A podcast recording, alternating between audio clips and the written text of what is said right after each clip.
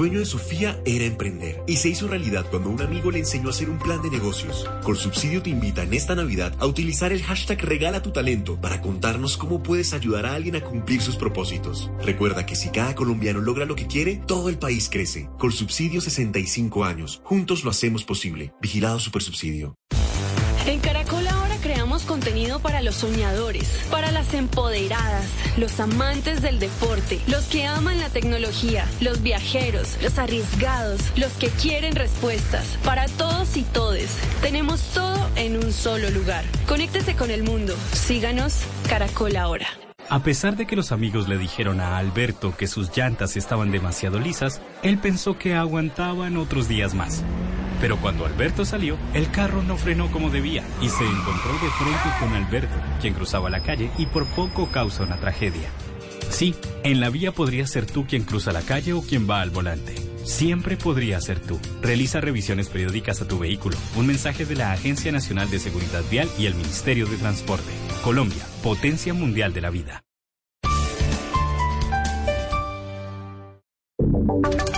Ahora en Blue Radio, la información de Bogotá y la región. 10 de la mañana, 26 minutos y en las últimas horas eh, se realizó el primer comité de la región metropolitana Bogotá-Cundinamarca con la presencia del gobernador Nicolás García, de la alcaldesa Claudia López y por parte del gobierno nacional estuvo Catalina Velasco, la ministra de Vivienda. Hablaron de temas eh, como medioambientales, también hablaron de abastecimiento, seguridad alimentaria, de movilidad. También hizo presencia Juan Martín Caicedo Ferrer. La alcaldesa Claudia López manifestó que el próximo año van a enviar una invitación formal a los alcaldes de los municipios de Cundinamarca para que ingresen a la región metropolitana. De manera tal que el año los alcaldes de Cundinamarca recibirán la invitación de Bogotá y Cundinamarca para que se vinculen a la región metropolitana, para que radiquen la solicitud ante sus consejos y esperamos que se apruebe y sigamos trabajando juntos. Recordemos que hasta el momento únicamente Bogotá como ciudad y como departamento Cundinamarca están en la región metropolitana. Los municipios, como son autónomos, Cundinamarca tiene 116. Para que ingresen a la región metropolitana, el alcalde debe presentar un proyecto al consejo de cada uno de sus municipios y el consejo debe aprobar este ingreso. Recordemos que el alcalde de Suacha, Juan Carlos Aldarriaga, ha dicho que no va a presentar ese proyecto porque a Suacha no le interesa ingresar a la región metropolitana. En otra noticia les contamos que una mujer y un menor de 13 años fueron asesinados cuando se encontraban al interior de su vivienda ubicada en Pitalito, al sur de Huila. Silvia Lorena Artonduaga. En un hecho de sicariato registrado en Pitalito, una mujer de 30 años identificada como Kelly Joana Cárdenas Ramírez y un menor de 13 años fueron asesinados. De acuerdo con las primeras informaciones, un hombre armado habría ingresado hasta la vivienda donde se encontraba la mujer y el menor, disparó en varias oportunidades contra ellos y posteriormente huyó en compañía de otro sujeto en una motocicleta. Coronel Ricardo Castro, comandante del cuarto distrito de policía de Pitalito. Dos personas fueron asesinadas en el barrio Madelena del municipio de Pitalito. Se trata de un menor de edad y una mujer adulta que se encontraba al interior de una vivienda hasta donde entró el determinador del crimen y accionó un arma de fuego contra ellos. Luego yo con otro sujeto en una motocicleta. Las autoridades adelantan las respectivas investigaciones para establecer los móviles y la identidad de los responsables de este hecho.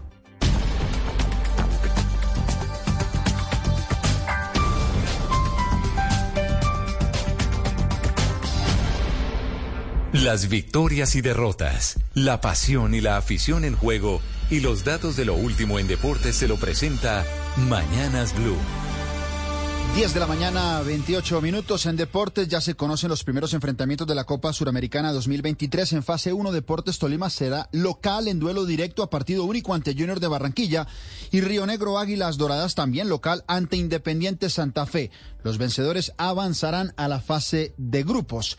En la agenda del día, James Rodríguez convocado para el duelo de la una de la tarde entre el Olympiacos y el Paz Yanina en el marco de la Liga de Grecia. A las 3 de la tarde, Manchester United ante el Burnley por la Carabao Cup y en la noche jornada del béisbol profesional colombiano que domina Caimanes. Jugarán a las 7 de la noche justamente Caimanes ante Toros y Vaqueros ante Tigres. 10 de la mañana, 29 minutos, todo en deportes en Mañanas Blue.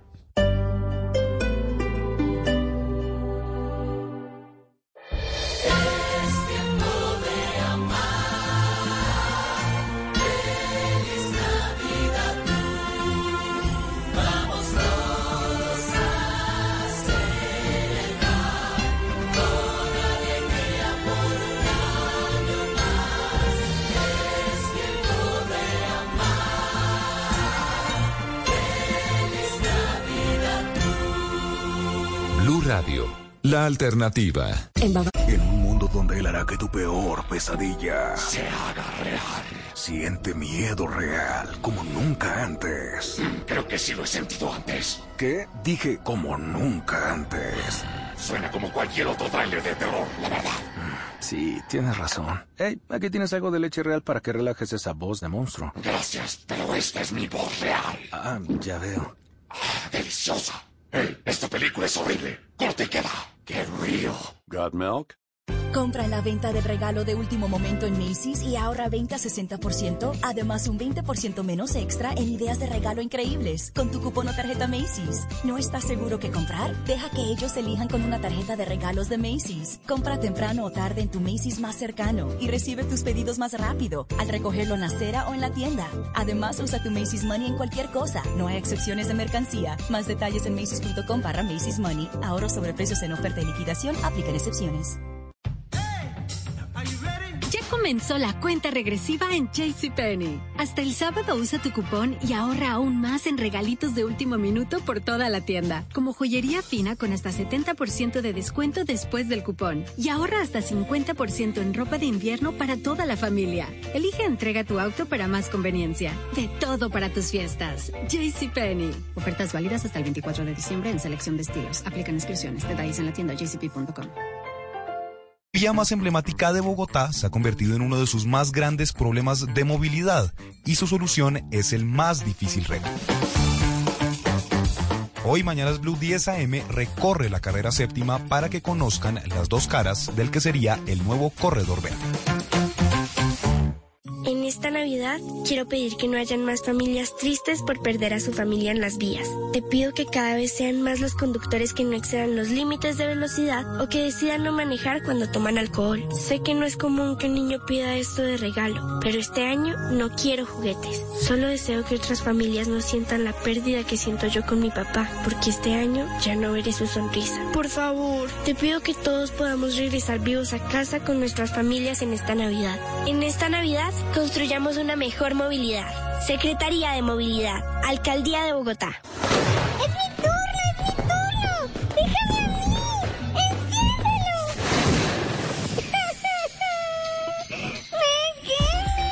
La fiesta con pólvora no es un juego de niños. Dejemos su manipulación en manos de expertos. Evitemos quemaduras u otro tipo de afectaciones en la salud de las personas. En caso de emergencia, repórtala en la línea 123. En estas festividades, dale sentido a la vida. Cundinamarca, región que progresa.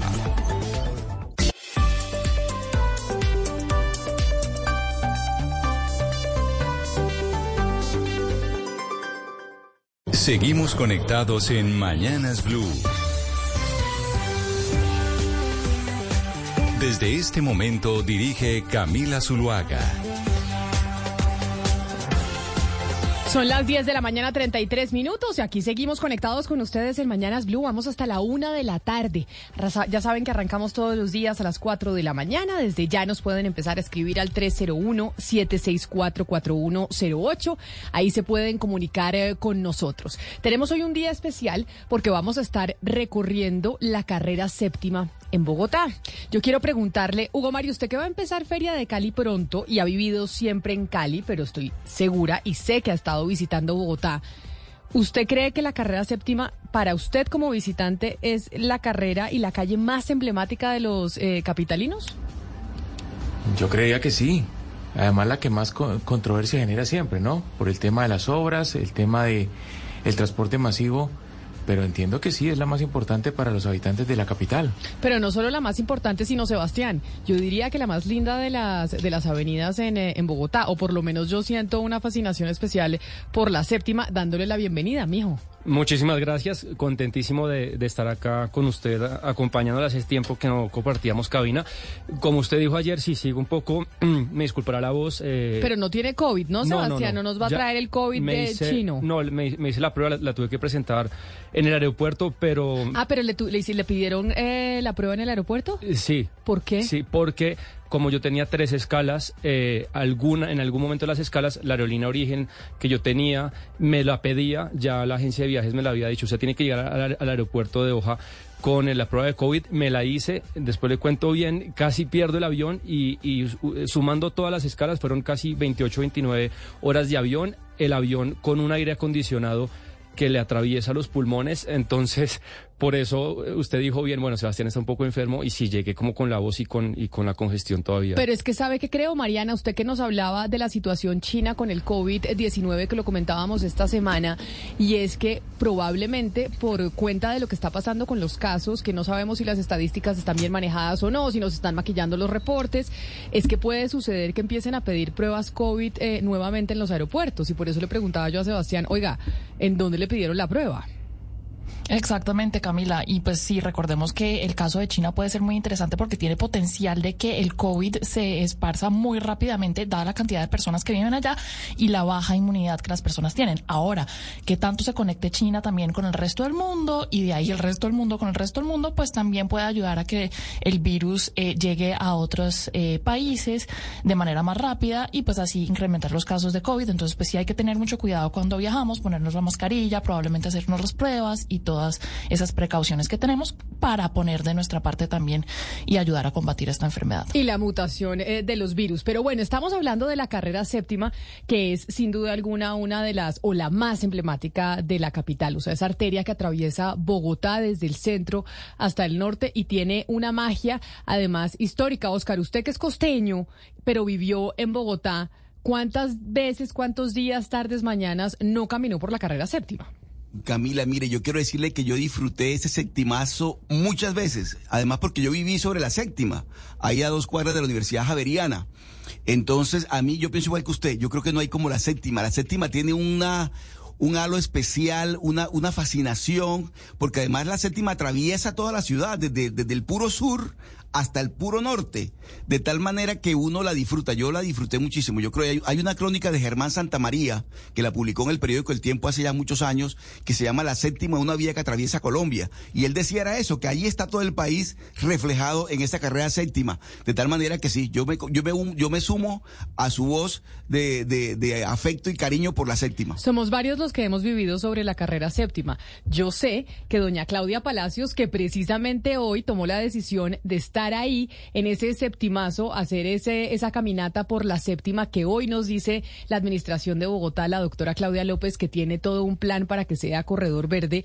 Claudia, ¿en dónde está? Usted también vivió sobre la séptima. Somos varios los que hemos vivido sobre esa emblemática arteria.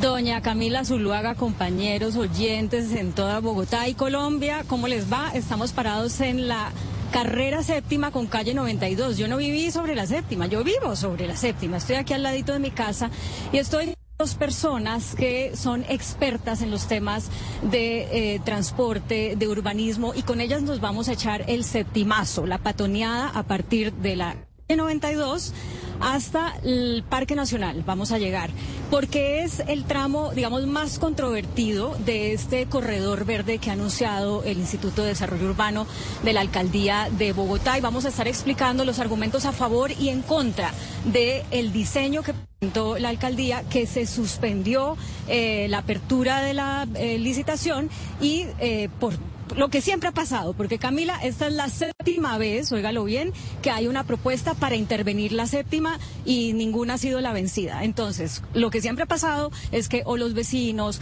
o los concejales, eh, o la comunidad en general dicen, no, no, no, eso no me gusta, no lo dejamos hacer, interponemos eh, una acción de tutela, lo que sea, y siempre se ha frenado. Entonces, está en veremos, digamos, la evolución de la propuesta que presentó el distrito, y mm, si usted quiere ya, le empiezo a contar lo que va a pasar aquí en la calle 92 y le introduzco a los invitados o usted me dirá. Me parece importante, pero digámosle a los oyentes, Claudia, que vamos a estar en ese septimazo que usted va a estar atravesando desde la 92 eh, con séptima hasta el Parque Nacional, va a estar caminando con sus invitados, que los oyentes que se quieran acercar, los habitantes que estén ahí cerca a la séptima y tengan preguntas u opiniones sobre este plan que tiene la alcaldesa Claudia López, pues van a poder estar ahí caminando con usted y con sus invitados. Y también a quienes se quieran conectar a nuestras redes sociales, ya estamos en eh, Facebook Live en este instante. Estamos en las cuentas eh, de Blue Radio, también estamos en eh, YouTube. Ahí también se pueden conectar con nosotros para ver este septimazo. Este septimazo, Claudia, para entender de todas formas el proyecto. Yo creo que hay mucha gente que todavía no ha entendido el proyecto, ni tampoco tiene clara, claras sus bondades y sus perjuicios para, para la ciudad. Exacto, entonces el proyecto eh, contempla una intervención desde la calle 27 con séptima hasta la calle 200. Vamos a concentrarnos hoy en la parte más compleja, que es calle 92 hasta el Parque Nacional.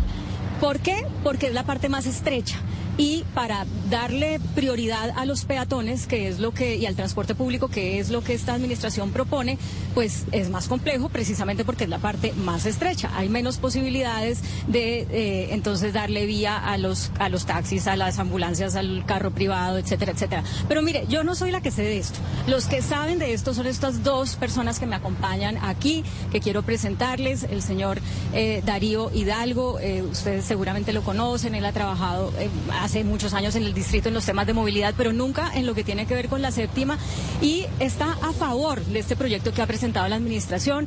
Es eh, además es ingeniero de transporte, es doctor en ingeniería de transporte, docente. Darío, gracias por acompañarnos.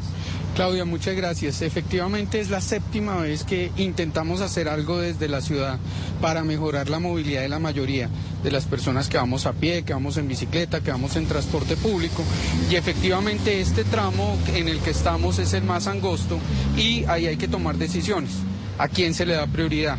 Si se le da prioridad a los vehículos de tránsito mixto, donde van los carros que ocupan muchísimo espacio, aunque van otro tipo de vehículos, o se da prioridad al transporte público, que lleva a la mayoría de personas, a las personas que van en bicicleta, que es un número creciente, y a los peatones. Cuando recorramos ahora vamos a ver el estado de nuestros andenes sobre la carrera séptima y la muy mala condición que tenemos como peatones para poder usar este corredor en este momento.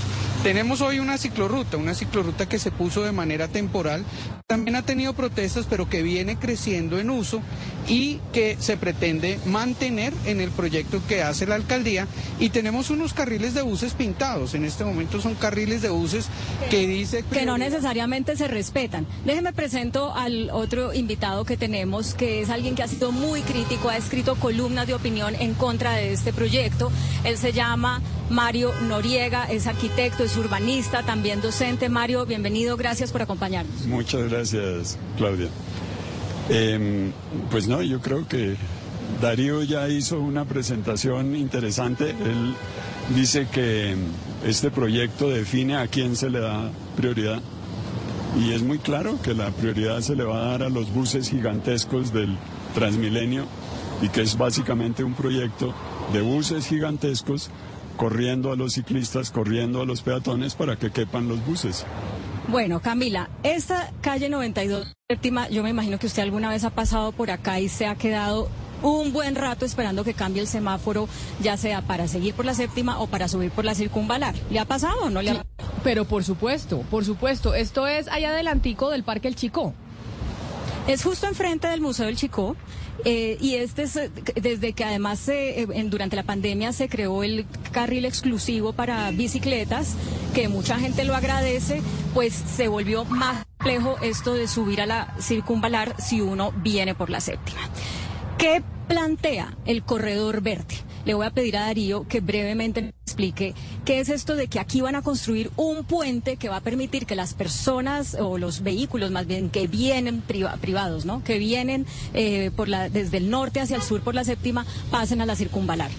Sí, aquí hay un cuello de botella, un cuello de botella muy grave, lo podemos observar. Ahorita no es hora pico, pero con todo y eso la cola de vehículos es bastante larga. En, algunos momentos pasa de la calle 100 hasta la 102 y lo que pretende el proyecto es construir una rampa que sale de este carril mixto y va a la 92, de manera que los carros que quieren tomar la 92 no tengan que esperar aquí. La rampa es solo de 5 metros, eh, eh, quiere decir que es un carril de paso desde este punto a la circunvalar, pero significa que los vehículos ya no tienen que esperar el semáforo, ya no tienen que esperar el cambio de semáforo para hacerlo. Una de las restricciones que tenemos aquí es este muro del Parque del Chico, que es patrimonio. No se puede correr. El proyecto anterior, que no, que fue Peñalosa. el proyecto de 2019, que fue rechazado también por los mismos que se oponen actualmente al proyecto eh, que está en marcha, eh, pretendía modificar esta fachada, moviendo el muro hacia atrás, de- des- eh, reconstruyéndolo más atrás para dar el espacio. Pero el proyecto actual tiene como límite el muro, no lo va a tocar y por eso estamos tan restringidos. Entonces uno dice, bueno, pero si nos van a hacer un puente, ¿cuál es la vaina? Pues mejor, ya no tenemos que esperar en el semáforo. ¿Cuál es la vaina, Mario? Muy, muy sencillo. Si miramos eh, el tráfico que viene, mínimo hay dos carriles esperando. Si miramos para dónde va, mínimo hay dos carriles subiendo para tomar la circunvalar. El proyecto, como no cabe, porque la crisis del proyecto es que no caben los buses, entonces tienen que construir un carrilito de 5 metros para que todos los carros que vienen en cola se metan por un solo carril a tomar la circunvalar. Y a partir de este momento ya nadie puede continuar hacia el centro. Bueno, eso, eso- eso ya... Las personas que van en bus, que vamos en bicicleta y vamos a pie. Es que nadie es una palabra muy fuerte. Los nadies. Los nadies. Los nadies. Los nadies. Eh, el- el- todo ese tráfico mixto de motos, de taxis, lo que vemos allá, ambulancias, de buses de colegio, hasta aquí pueden llegar. De este punto en adelante, un carrilito subiendo, un carrilito, todo este tráfico se convierte en un solo carril que sube a tomar la circunvalar. O sea que igual va a haber un cuello de botella. ¿Y qué pasa, por ejemplo, si se, si se vara un carro en ese puente? ¿Podemos adelantar o, o nos quedamos ahí eh, atorados? 5 metros, normalmente los carros tienen 2 metros con 50, es un carril de un solo sentido, un solo carril, pero es un carril ancho, 5 metros, que permite, en caso de que un carro se vare, sobrepaso. Carro de que un camión, que es el 1% del total de viajes que suben allá a la circunvalar, eh, pues eh, realmente puede generar eh, una contingencia, como suceden contingencias el tiempo sobre este corredor. Un tranconcito, un tranconcito. Pero Claudia, ya mire, estamos acostumbrados. pero ya que ustedes nos están explicando a nosotros, los que no estamos allá en la séptima, ustedes están ubicados en la 92 con séptima, para que los oyentes que se quieran acercar, preguntar sobre este proyecto gigantesco que plantea la alcaldesa Claudia López, lo que ustedes están explicando, Claudia, es que después de la 92 con séptima, en ese punto en donde ustedes están parados, hasta ahí va el tráfico particular. Es decir, después de la 92 con séptima, el único vehículo que va a poder transitar es el de Transmilenio, son los eh, es el transporte público. Vamos a responderle esa, esa pregunta a Camila. Mario, ¿qué le responde a Camila? Sí. O No sea, hay- pero Darío dice que... No, lo que sigue a Pero espere un este momentico, por el sí, ¿cuál es el argumento? No, que de aquí en adelante, por ejemplo, según los planos, porque hay unos planos que son los planos con los que iban a licitar, no hay manera de pasar con tráfico mixto de este punto donde estamos a la siguiente calle. Ya no hay forma. Va a haber una... Espera, explicamos qué es tráfico mixto. Pero Tráfico Claudia, mixto es... Pero mire, Señora. o sea, quiere decir que usted hoy en día, en la, la carrera séptima, que mucha gente la coge para ir al centro, los congresistas, digamos, que se van por toda la carrera séptima para irse al centro, ya no van a poder irse por la séptima. A partir de la 92 tendrán que coger... la circunvalar, eh, Cam- Camila. eh, O sea que todo el tráfico...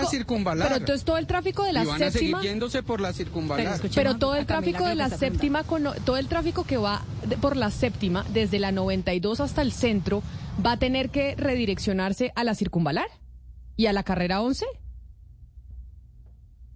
Los perdimos, pero eso sí me parece. Vamos a, tener, eh, vamos a reconectarnos con, con los que están en la carrera séptima. Pero bueno, esto es lo que estamos empezando a entender. ¿Cuál es el proyecto que tiene la administración de Bogotá, los pros y los contras, lo que nos plantean de cómo se va a transformar esa arteria tan importante y emblemática de la ciudad.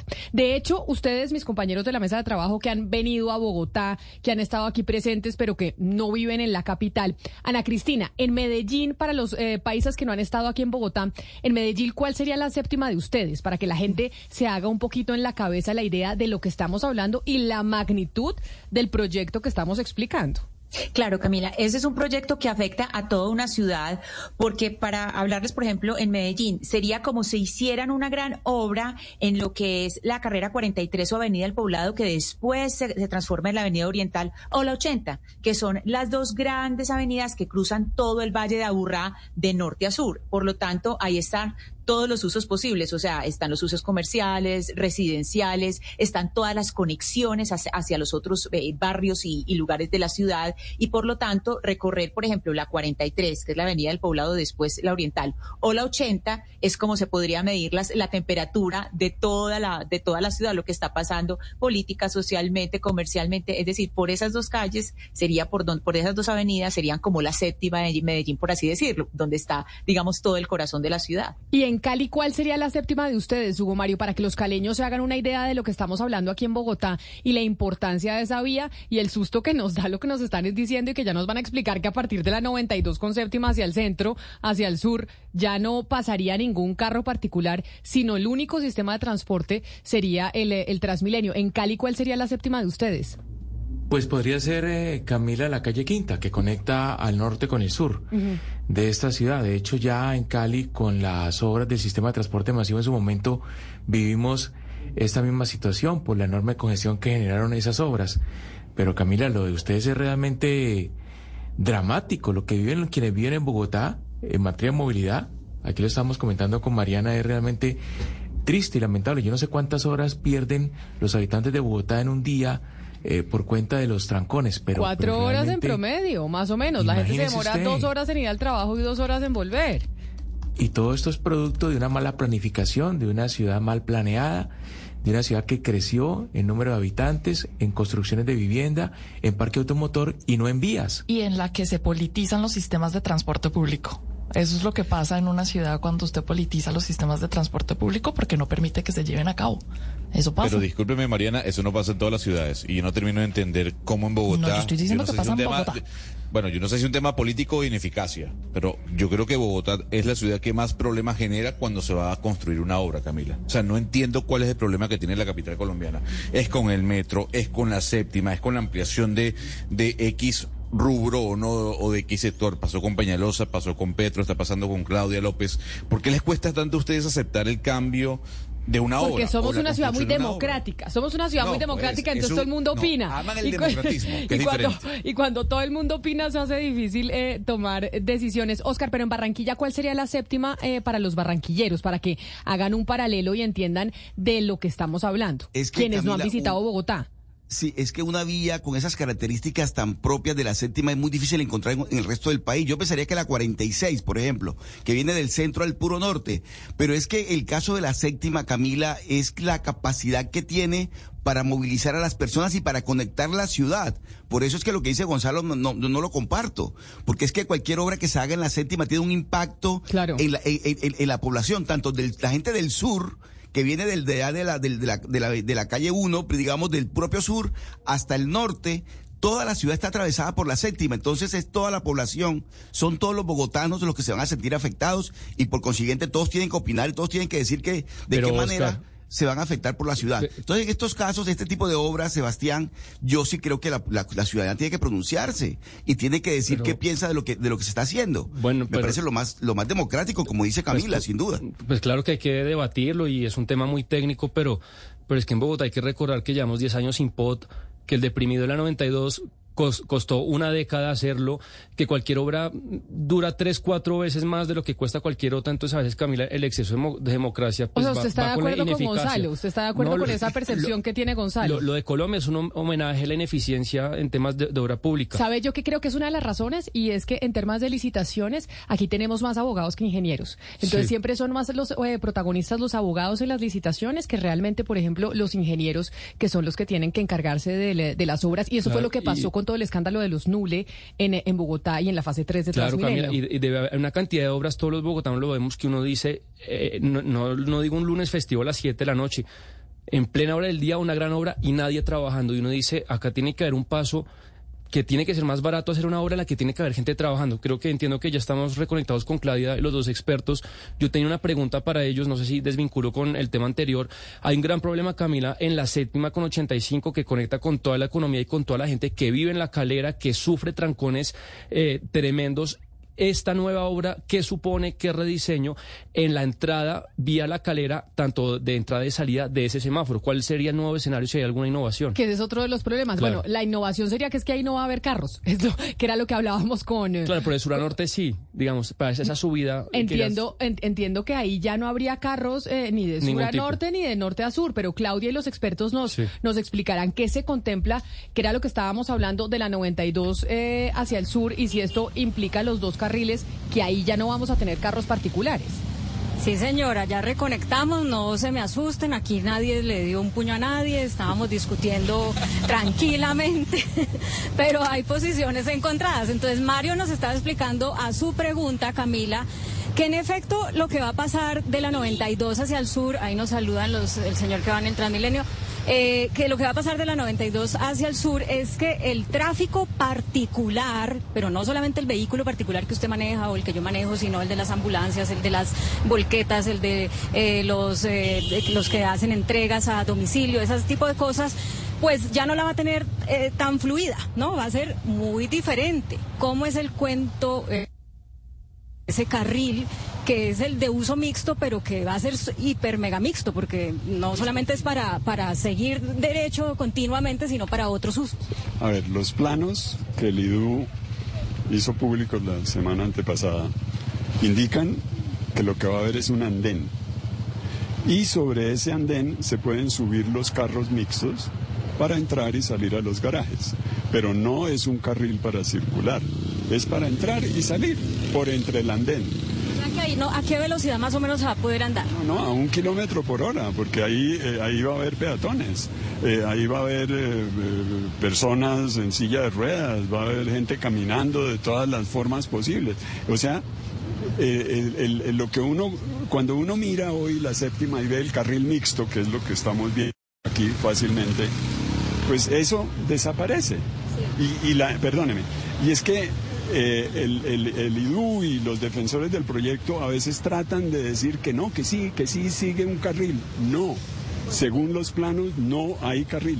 Eh, Usted dice que la gente va a transitar a un kilómetro y, y Darío dice por ahí a 30, pero sí se puede ir a 30 con esas condiciones, Darío. Sí, es el límite, pero es un carril de acceso a predios. Entonces, imaginémonos si podemos ir hasta allá ahorita si alcanzamos en el Museo Nacional, enfrente, donde está la estación subterránea. Transmilenio, ahí hay un carril de las condiciones que va a tener el carril que se propone para la ciudad. Es un carril de acceso a predios que permite llegar a los parqueaderos, que permite pasar, pero que no permite la continuidad. Ese carril se interrumpe en la 26, no sigue derecho a la décima, sino que hay que bajar a la carrera 13 para poder seguir hacia el sur. Esa es la propuesta. La propuesta no es manejar este tráfico mixto que está aquí hoy, aquí, sino manejarlo en los carriles de la malla vial de la ciudad. Eh, aquí, aquí en este tramo será la carrera 11, eh, más al sur la carrera 13, en el costado occidental y en el costado oriental la circunvalar. Para eso se construye el viaducto que, que- que hemos hablado hasta hace un momento, que es el que utilizan la mayoría de personas. Si ustedes ven y cuentan los carros que cruzan, la mayoría aquí cruzan a la circunvalar. Bueno, eh, no sé si quedó claro, Camila. eh, vamos a ir caminando hacia abajo, vamos a llegar a la 85, allá donde Sebastián estaba planteando también que hay una complejidad para seguir explicando, pero le voy entregando datos. En este momento, por cada carril, eh, hora, se mueven 12 mil personas. El proyecto, según los análisis de las personas expertas, va a pasar a mover 8 mil personas. O sea, ¿qué plantea? Plantea que este corredor sea un corredor eh, en slow motion para vivir, si se quiere, eh, pero que para las personas que van en el, en, lo- en, el, en el- la troncal, que no le quieren llamar de Transmilenio, pero es una troncal de Transmilenio con buses eléctricos, digámonos la verdad, eh, para ellas sí va a ir más rápido el, el flujo vehicular, pero para las personas que se movilizan en transporte particular, pues va a ir mucho más lento. Y a partir de este punto de la calle 92, si usted se quiere mover hacia el sur, mejor o suba, bájese a la 11 o bájese a la 13 o suba hacia la circunvalar, pero lo que le critican al proyecto es ¿y dónde están las donde le critican al proyecto muchas cosas, le critican y es dónde están entonces las alternativas porque las otras vías, la circunvalar es congestionada, la 11 es congestionada, pero bueno, Claudia, avísenos cuando llegue a la 85 con séptima, que es la preocupación que tiene don Sebastián Nora de qué va a pasar con ese punto de los vehículos que se van a la a la calera, que se que van eh, porque ahí se hace un eh, gran trancón. De hecho, eso es ahí hay una olímpica, ¿no? Ahí más Sí. o menos en la- hay una olímpica en, eh, en la séptima con, eh, con 80 y pico. Sí, una, una olímpica eh, y sobre todo todo ese tramo, Camila, que es la gente de la calera Huasca, se ha creado toda una economía gigante con eh, el COVID trajo nuevos proyectos inmobiliarios, hay un carulla gigante y hay muchísima gente de todo tipo de ingresos, de estratos, esto no es ni de ricos ni de pobres, que vive de esa salida y esa entrada, que hoy es un infierno y pues la pregunta es, es, es apropiada de qué va a pasar con este proyecto. Pues hoy vamos a entender de qué se trata este proyecto en cada uno de los puntos para que acá los interesados en Bogotá se conecten con nosotros y están caminando por ahí y tienen preguntas, eh, también acérquense. Entonces, Claudia, ahorita cuando lleguen a la 85 con, eh, con séptima, nos avisan para que nos expliquen entonces en ese punto de la 85 con séptima qué va a pasar. ¿Qué ayuda necesita? Ya se, ahí ya se, se pusieron eh, a hablar y entonces cuando lleguen a la 85 con séptima nos avisarán. Son las 11 de la mañana en punto, recorriendo la carrera séptima. Vamos a ponerle un poco de música a, a este día antes que doña Ana María Celis nos cuente sobre la rueda de prensa de Keralty del hackeo a Colsanitas y a la EPS Sanitas, porque son muchos, muchos oyentes los que nos han preguntado sobre este tema a través del 301-764-4108. Pero antes de hablar de eso, don Gonzalo, póngale música a la mañana porque igual estamos en Navidad. Pero claro. Estamos, eh, ya no nos falta nada para el 24, para la llegada del Niño Dios. Entonces pongámosle un poco de ambiente a esta semana. Y no falta nada, Camila, para que comience esa feria de Cali que atrae, a tantas personas, no solo de Colombia, sino de América Latina. Arranca el 25 y le voy a decir algo, el line-up para el gran concierto de la feria de Cali es impresionante. Y una de las agrupaciones que estará presente allí en la ciudad de Hugo Mario es el Gran Combo de Puerto Rico.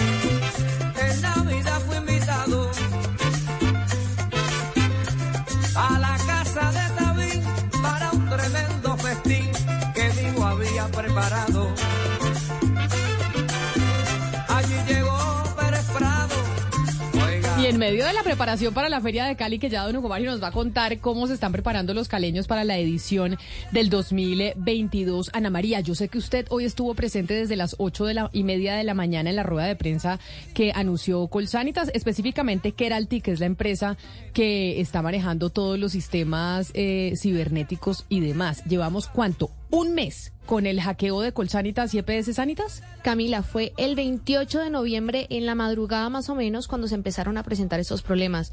Eh, no sé si usted recuerda, a los afiliados les llegó un mensaje de texto que decía como, eh, estamos presentando algunos in- inconvenientes, intermitencias en el servicio, pero será resuelto en 24 horas. Así estuvimos toda la semana, el 28 de noviembre, casi que hasta el primero 2 de diciembre. Ana María, ¿usted sabe cuánta gente, cuántos usuarios tiene EPS Sanitas y cuántos usuarios tiene eh, la medicina prepagada de Colsanitas? Camila, entre los dos son cerca de 7 millones de afiliados que hoy están presentando dificultades para acceder al servicio de la salud. 7 millones de personas. Ayer hablábamos acá eh, de los hackeos que estamos experimentando en Colombia, de los ataques cibernéticos a entidades públicas y privadas, que esto se está volviendo un problema de seguridad importante. Y quizá ya lo habíamos vivido con eh, el INVIMA en eh, principios de este año, lo vivió también EPM en Medellín, no lo contaban a Cristina, pero el tema de Colsanitas y ya de, lo- de la prestación del servicio de salud, la gente lo está viviendo en carne propia. Habíamos contactado a Keralty, a Colsanitas, a EPS Sanitas durante pues todo este mes, que lleva la gente contactándonos y diciéndonos, por favor, ayúdenos, qué es lo que pasa. Ellos no se habían pronunciado, solamente lo habían hecho a través de comunicados de prensa. Hoy a las ocho y media de la mañana fue la rueda de prensa. ¿Quién la dio, Ana María? ¿Quién fue el vocero de la, de la comunicación de hoy? hoy. Camila, fue Sergio Martínez, CEO de Keralt y el grupo al que pertenece Sanitas y Colsanitas el que dio toda la información. Así es, fue la primera rueda de prensa, es la primera información oficial que entrega un portavoz del grupo empresarial y él lo que dice es que sí, efectivamente fueron hackeados, fueron víctimas de un ciberataque y le cuento que fue el grupo Ransom House el que es el el que se le atribuye este ataque. Mire, tienen pero el grupo, pero déjeme le digo una cosa, Gonzalo, ¿usted había oído de ese grupo Ramson House? O sea, Ramson House son unos delincuentes cibernéticos que ya tienen nombre como decir el Frente 43. O sea, Sí, es una sí, es uno de los grupos criminales o cibercriminales más importantes de todo el mundo, Camila. ¿y en dónde, no de dónde sabe- son? Es, es- ese es el tema. Al parecer, lo que he podido leer eh, a lo largo de, de- de meses es que este grupo está esparcido sobre todo en Europa, en Rusia, en Ucrania. O sea, haga cuenta, España. son como Ah, unos talibanes Pues, cibernéticos. eh, el de la fiscalía se llama, Sí. llama Guacamayas, Gonzalo, ¿no? El que Por se supuesto, robó por los, de, los archivos de la fiscalía se llama Guacamayas y ellos firmaron el comunicado. Pero esos sí son más criollitos o más de la región, No, esos son guacamayas. internacionales, ¿También guacamayas, internacionales? O sea, pero estos son como unos grupos terroristas, pero eh, cibernéticos. Así es. Y entonces, Es que hay un departamento de terrorismo y todo dentro de las Naciones Unidas que ve el ciberterrorismo. por eso es que O yo sea, preguntaba de ayer que aquí en Colombia en qué estamos, en qué está el Ministerio de la Defensa, el que está el Ministerio de las TIC, en qué estamos en este tema de defensa cibernética cuando el 2022 nos ha demostrado que somos supremamente vulnerables, tanto para entidades privadas como para entidades públicas. Pero entonces, Ana María, dijeron los de Keralty que ransomware, ¿cómo se llama la? Ransom House. Ransom House. Nos va a tocar empezar a aprendernos así como nos aprendemos los nombres de los grupos terroristas y demás nacionales e internacionales, ahora de los cibernéticos. Entonces, Ransom House son los que los atacaron. Sí, claro, los atacaron y les cifraron. Bueno, ellos manejan un, eh, un operativo y es como cifran una información y luego piden dinero para descifrar la información, que es un tipo de extorsión que manejan. Según confirmó hoy Sergio Martínez, son cerca de 0.7 teras de información sensible que tienen en el poder y por la que estarían pidiendo, al parecer, 3 millones de dólares más o menos. Tres millones de dólares es, oiga, yo voy a decir una cosa que puede sonar, eh, no sé si sea poco popular, pero ¿cuántos? te- son siete millones de usuarios, ¿no? Siete millones de colombianos que están afiliados a EPS Sanitas y a Colsanitas Medicina Prepagada. Tres millones de dólares son nueve mil millones de pesos. Yo no sé si la pérdida en este, en este tiempo no ha sido mayor a eso. Que, Gonzalo, ¿no sería mejor que les pagaran los tres millones de dólares y recuperaran la, información? Digo yo en medio de mi ignorancia. No sé si, si esto usted sea políticamente incorrecto o no sea adecuado decirlo, pero que tres millones de dólares, pues que no me parece así una cifra que les estén pidiendo, pues que no la tengan para pagar y, y que, y que vuelvan a recuperar toda la información, o me equivoco. No, no, yo, yo, yo, yo, yo haría y tomaría la misma decisión que usted, ¿no? De darle la platica para que me devuelvan los datos. Pero porque además no me parece tanta para una organización, además con No. 7 millones de usuarios. A ver, sí, es, es verdad, no es mucho. Yo creo que aquí lo que está marcando es el hito per se, el hecho per se que marca un precedente. Porque así como arrancamos con este pedido de 3 millones de dólares, seguramente más adelante, por la vulnerabilidad que hay en Colombia, lo decíamos ayer, es uno de los países que más amenazas cibernéticas tiene en todo el mundo, no solo en América Latina, esto es un precedente. Más adelante estoy seguro, Camila, que no van a pedir 3 millones, pedirán Pero- 5 o 6 millones. Exactamente, Camila, ese es el problema, porque claro, usted dice, yo pago los 3 millones de dólares y salgo del problema, pero sale del problema por ahora. Esta gente ya sabe que después le va a pedir 6 o 10 o 15 millones. Es decir, en este caso yo sí creo que hay que hacer es combatir el delito. Crear una, de verdad, una, una- unas fortalezas de inteligencia en todo sentido para que este tipo de cibe- ciberdelincuentes eh, se- sean, sean, sean neutralizados. Es que darle los 3 millones de dólares ahora es garantizarles, Camila, que dentro de seis meses o un año le van a pedir 10 o 15 millones. Es que exactamente por eso es que muchos gobiernos tienen como política de Estado no pagar este rescate, este llamado rescate. Eh, y en verdad lo que pueden hacer los usuarios y las compañías también, como Sanitas, pues es eh, robustecer esos softwares que tienen, porque mire que este grupo Ransom House dice que los culpables no son ellos, imagínense, dice que los culpables de lo que les pasen a las víctimas que generen estos ataques son las mismas empresas que no tienen las precauciones suficientes para evitar este tipo de ataques. Dice este esta compañía o estos eh, estos ciberatacadores que es muy fácil hackear a estas compañías, que ellos en verdad lo que tienen son encuentran una manera muy sencilla de entrar al network o al software que utilizan estas compañías para eh, almacenar sus datos y de esa manera simplemente entran y los roban o apagan un sistema. Entonces, es no solamente un tema de no pagar como política, porque eso fomenta un comportamiento similar similar en el futuro y vamos a terminar pagando todos aún más, sino también de cómo protegernos nosotros mismos y no hacer clic en cosas, eh, en links raros y también pues las empresas tienen que tomar sus, sus, sus pasos para asegurarse. Sí, Mariana, hay que recapitular un poco la conversación que tuvimos ayer eh, en, la, tarde sobre estos ciberdelitos, porque pues primero sabemos que hay una dentro y una afuera, es decir, lo que se maneja dentro, dentro de Colombia, que sabemos que este tipo de delitos pues está, eh, y de ser ciberseguridad, están a cargo Ministerio de Defensa, Policía, Mintic, Fiscal, Fiscalía, ellos están ahí, pero por otra parte también hay unos acuerdos internacionales de los que nos hablaba ayer el mayor Vega, que era nuestro invitado, y nos decía que Colombia eh, estaba anexa al convenio de de Budapest y también pendiente de Europol, porque es adentro y afuera que se están es que se están cometiendo esos delitos. Entonces, no es solamente que haya una fragilidad en una empresa o en un sistema de una empresa, sino que también el Estado tiene una responsabilidad de proveer de proveer seguridad y también hacia afuera hay unos convenios y unos pactos con los que están, pues con los que tenemos que, eh, que cumplir y saber que ellos también tienen que cumplir con nosotros. Me están escribiendo eh, los oyentes en el 301 764 y tienen razón. Me dice Camilo Saavedra que yo me devolví con la ilusión a época en que el dólar era a 3 mil pesos. No, ya estamos casi a 5 mil, entonces son casi 15 mil millones de pesos lo que tendría que pagar eh, Keralty, que son Colsanitas y Sanitas, a este, ¿cómo se llama otra vez la entidad terrorista, Ana María? Ransom House. Ransom House, es que me lo va a tener que aprender. 14 mil millones de pesos más o menos, mal contados, lo que le estarían pidiendo para devolverles eh, toda la información. Entonces, entonces, acá mis compañeros ya me dijeron, Camila, no es muy buena idea pagar eh, la extorsión. Yo digo es que llevamos un mes, la gente sin poder, sin poder hacer trámites fácilmente de salud, pues a ver si entonces no será mejor idea pagar y después reforzar los sistemas de seguridad. ¿Qué dijeron eh, los de Keralty, los de Colsanitas y EPS Sanitas de que a quién están contratando? Es decir, ¿cómo entonces están manejando esta guerra cibernética con estos delincuentes para poder eh, recobrar toda la información? Camila, pues mire que hoy Sergio Martínez, el CEO, dio una frase contundente y es, estamos trabajando con criminales que tienen altos presupuestos porque le están invirtiendo mucho al hackeo, pero que también tienen objetivos claros y es que realmente las empresas paguen por este por esta extorsión. Ellos lo que están haciendo ahorita es lo siguiente, tienen unas copias de seguridad porque ellos dijeron no van a negociar con terroristas ni con criminales ni nada de ese tipo. Tienen una copia de seguridad y lo que están haciendo es paso a paso ir restableciendo esas copias que tenían, mejor dicho, bajo caja fuerte, fue la frase que utilizó, la van restableciendo poco a poco y así es como también van habilitando la página. Por ejemplo, al día de hoy sirven los códigos QR sirven algunos trámites por correo electrónico y ya están las historias clínicas activas en el sistema.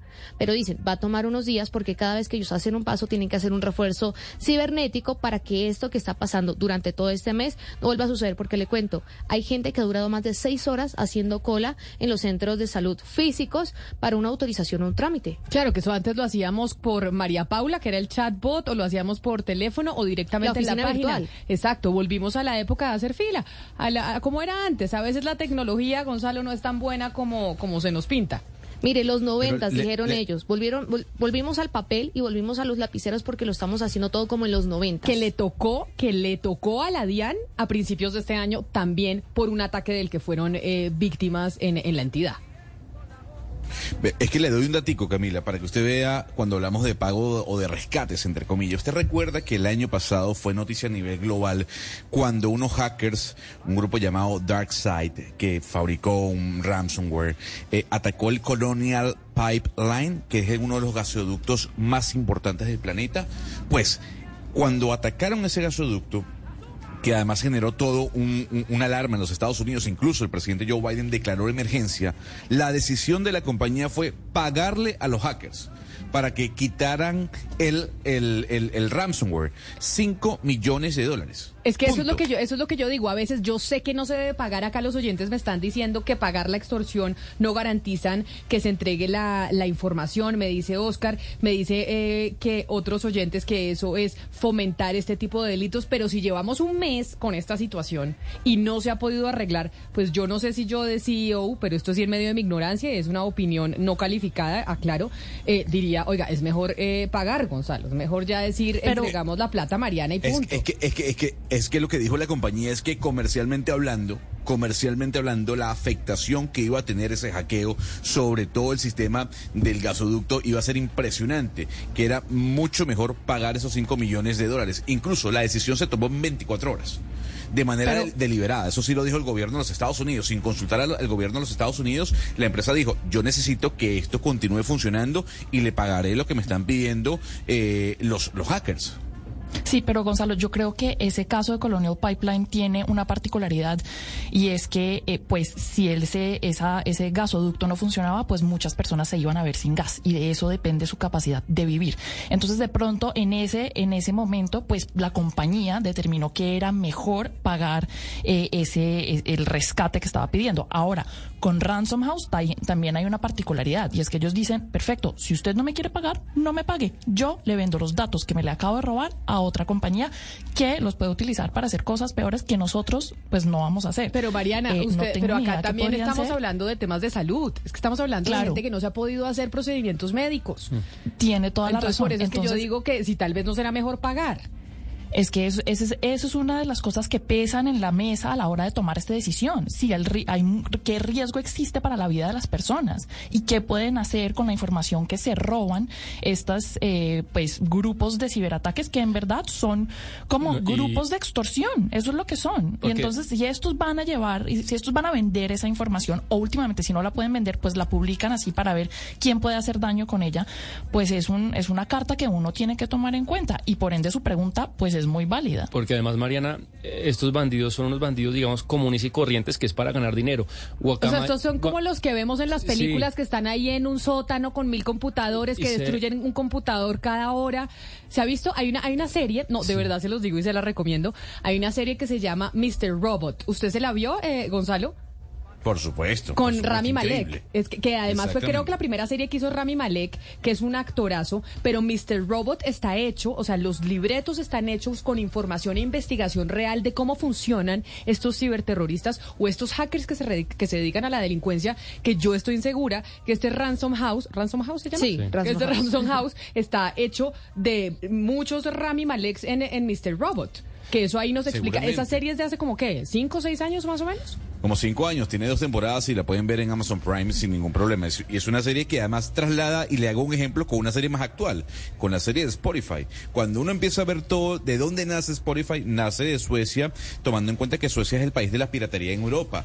Hay una gran cantidad de, de- de agrupaciones o grupos criminales cibernéticos en en Suecia, Camila, que lo que buscan es básicamente lo que decía eh, eh, Mariana, entregar datos, no más. ¿Quién Eh, ve? crear- Claro, crear pero- algún tipo de tecnología. Quien ve a los Pero- suecos, ¿no? Que ellos tan pro- tan patrocinadores de los Sí. procesos de paz, invirtiendo tanta plata en países en vía de desarrollo, pero a la hora de la piratería cibernética y de los ataques eh, digitales son los pioneros. Claro, pero, pero estos, eh, lo que nos ha contado es que ellos quieren ganar dinero. Eh, en el fondo es, es- es su trabajo. A diferencia de los de Guacamayas, que ellos dicen que tienen un, un propósito de compartir información y de tienen un propósito altruista. O sea, son como los de Wikileaks. ex- exacto, O sea, unos- Guacamayas son los nuevos Wikileaks. Unos Robin Hood eh, virtuales. Sí, pero, hay- hay- pero esto es un, banderazo. eso. Esto es un banderazo para el sector privado, para eh, empresas importantes, porque para muchas empresas su principal activo no es un edificio o, o- o una- o un aparato, sino la información que tiene. Por ejemplo, los call centers. Entonces ahora, Camila, lo que va a empezar a pasar las grandes empresas es que un costo más de, de- de la operación de la empresa es inversión en tecnología, Claro inversión era. es un costo más y no menor. Que era lo que decíamos ayer, Ana Cristina, que es que hay que evaluar y las empresas tienen que entender que ahí tienen que invertir mucho dinero. Es que, Camila, sobre lo que está diciendo Sebastián, el ejemplo clarísimo es empresas públicas. Es que fíjese cuándo pasó el, el, el delito contra empresas públicas, la noche antes del encendido de turbinas de Hidroituango. O sea, esto fue una cosa completamente planeada en fecha, en momento. El día después, los, los trabajadores no pudieron ir. Eran cuatro mil personas que no pudieron ir a, a trabajar al edificio inteligente porque no podían prender su computador. Entonces ahí no es solamente, claro, el dinero que están, que están pidiendo, pues los, o cuando hay esos, ese tipo de rescate en criptomonedas, no es solamente eso, sino que también ahí hay otras estrategias distintas, que no es solamente eh, ganar dinero.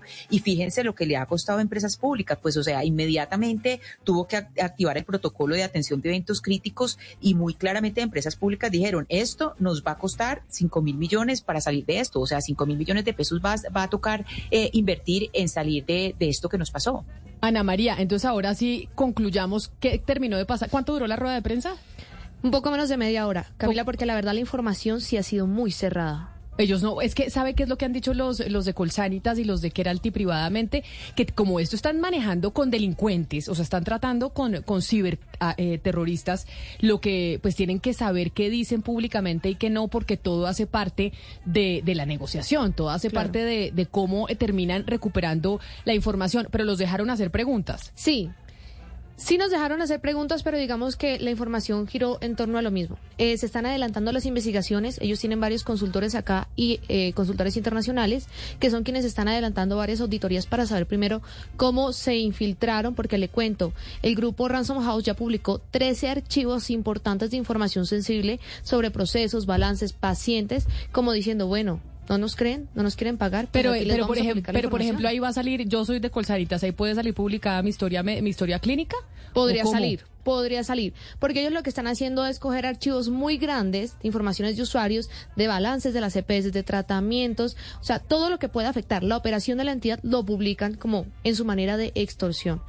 Hoy yo le pregunté al CEO Sergio Martínez, bueno, ¿qué pasaba con esta información? Porque eso están dando por internet. Pero él dice que realmente eso no va a afectar de ninguna manera a la entidad ni la integridad de, de los afiliados. Y esperan, pues, por el contrario, seguir trabajando para que esto no vuelva a suceder porque miren nada más lo que le pasó al INVIMA, dos ataques en menos de un año. Dos ataques en menos de un año, sí señores. Acá es que acá hay que ponerle mucha atención al tema de la seguridad informática. Ayer lo hablábamos eh, aquí en Mañanas Blue y por eso quería Joana María, gracias que nos contara cómo había sido eh, la rueda de prensa de Keralty, que la estábamos esperando con ansias. Mañana nos informan que del Ministerio de las, de las TIC van a hacer también una rueda de prensa sobre la situación de los ataques eh, cibernéticos que se están viviendo en el país, tanto entidades públicas como privadas. Porque, ¿qué dice el Ministerio de la Defensa y qué dice el Ministerio de las TIC? Que son las autoridades en este caso. Gracias, Ana María. A usted, Camila, gracias por el espacio. 11 de la mañana, 20 minutos. Vamos a hacer una primera pausa y ya regresamos porque seguimos recorriendo la carrera séptima. Estamos esperando a que Claudia y nuestros expertos invitados lleguen a la 85 con séptima para que nos cuenten qué va a pasar en ese punto en el proyecto que, que plantea la alcaldía de Claudia López. Colombia está al aire.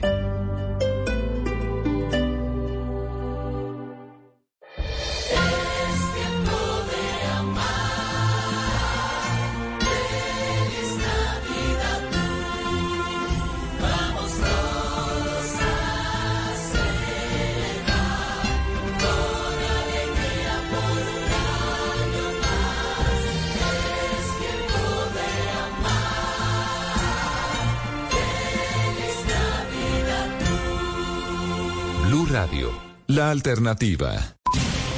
En un mundo donde él hará que tu peor pesadilla se haga real. Siente miedo real como nunca antes. Creo que sí lo he sentido antes. ¿Qué? Dije como nunca antes. Suena como cualquier otro tráiler de terror, la verdad. Sí, tienes razón. Hey, aquí tienes algo de leche real para que relajes esa voz de monstruo. Gracias, pero esta es mi voz real. Ah, ya veo.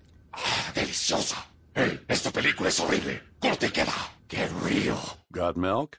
Compra en la venta del regalo de último momento en Macy's y ahorra 20-60%. Además, un 20% menos extra en ideas de regalo increíbles con tu cupón o tarjeta Macy's. ¿No estás seguro qué comprar? Deja que ellos elijan con una tarjeta de regalos de Macy's. Compra temprano o tarde en tu Macy's más cercano y recibe tus pedidos más rápido al recogerlo en la acera o en la tienda. Además, usa tu Macy's Money en cualquier cosa. No hay excepciones de mercancía. Más detalles en macy's.com barra Macy's Money. Ahorro sobre precios en oferta y liquidación. Aplican excepciones. En Destaconadas Podcast. Ella es Isabela Santo Domingo. Que sí y que no para superar un ex. Lo principal, la importancia del duelo. Y ella, Flavia dos Santos. No hagas las cosas pensando en el otro. O sea, no hagas el ridículo, básicamente. Sí. Hay gente Sí. que no acepta, que no acepta que fue dejada. Y hay que aceptar. Bienvenidos a Destaconadas, donde hablamos a tacón quitado. Cada semana un episodio nuevo en Boombox Podcast y todas las plataformas de audio. Boombox.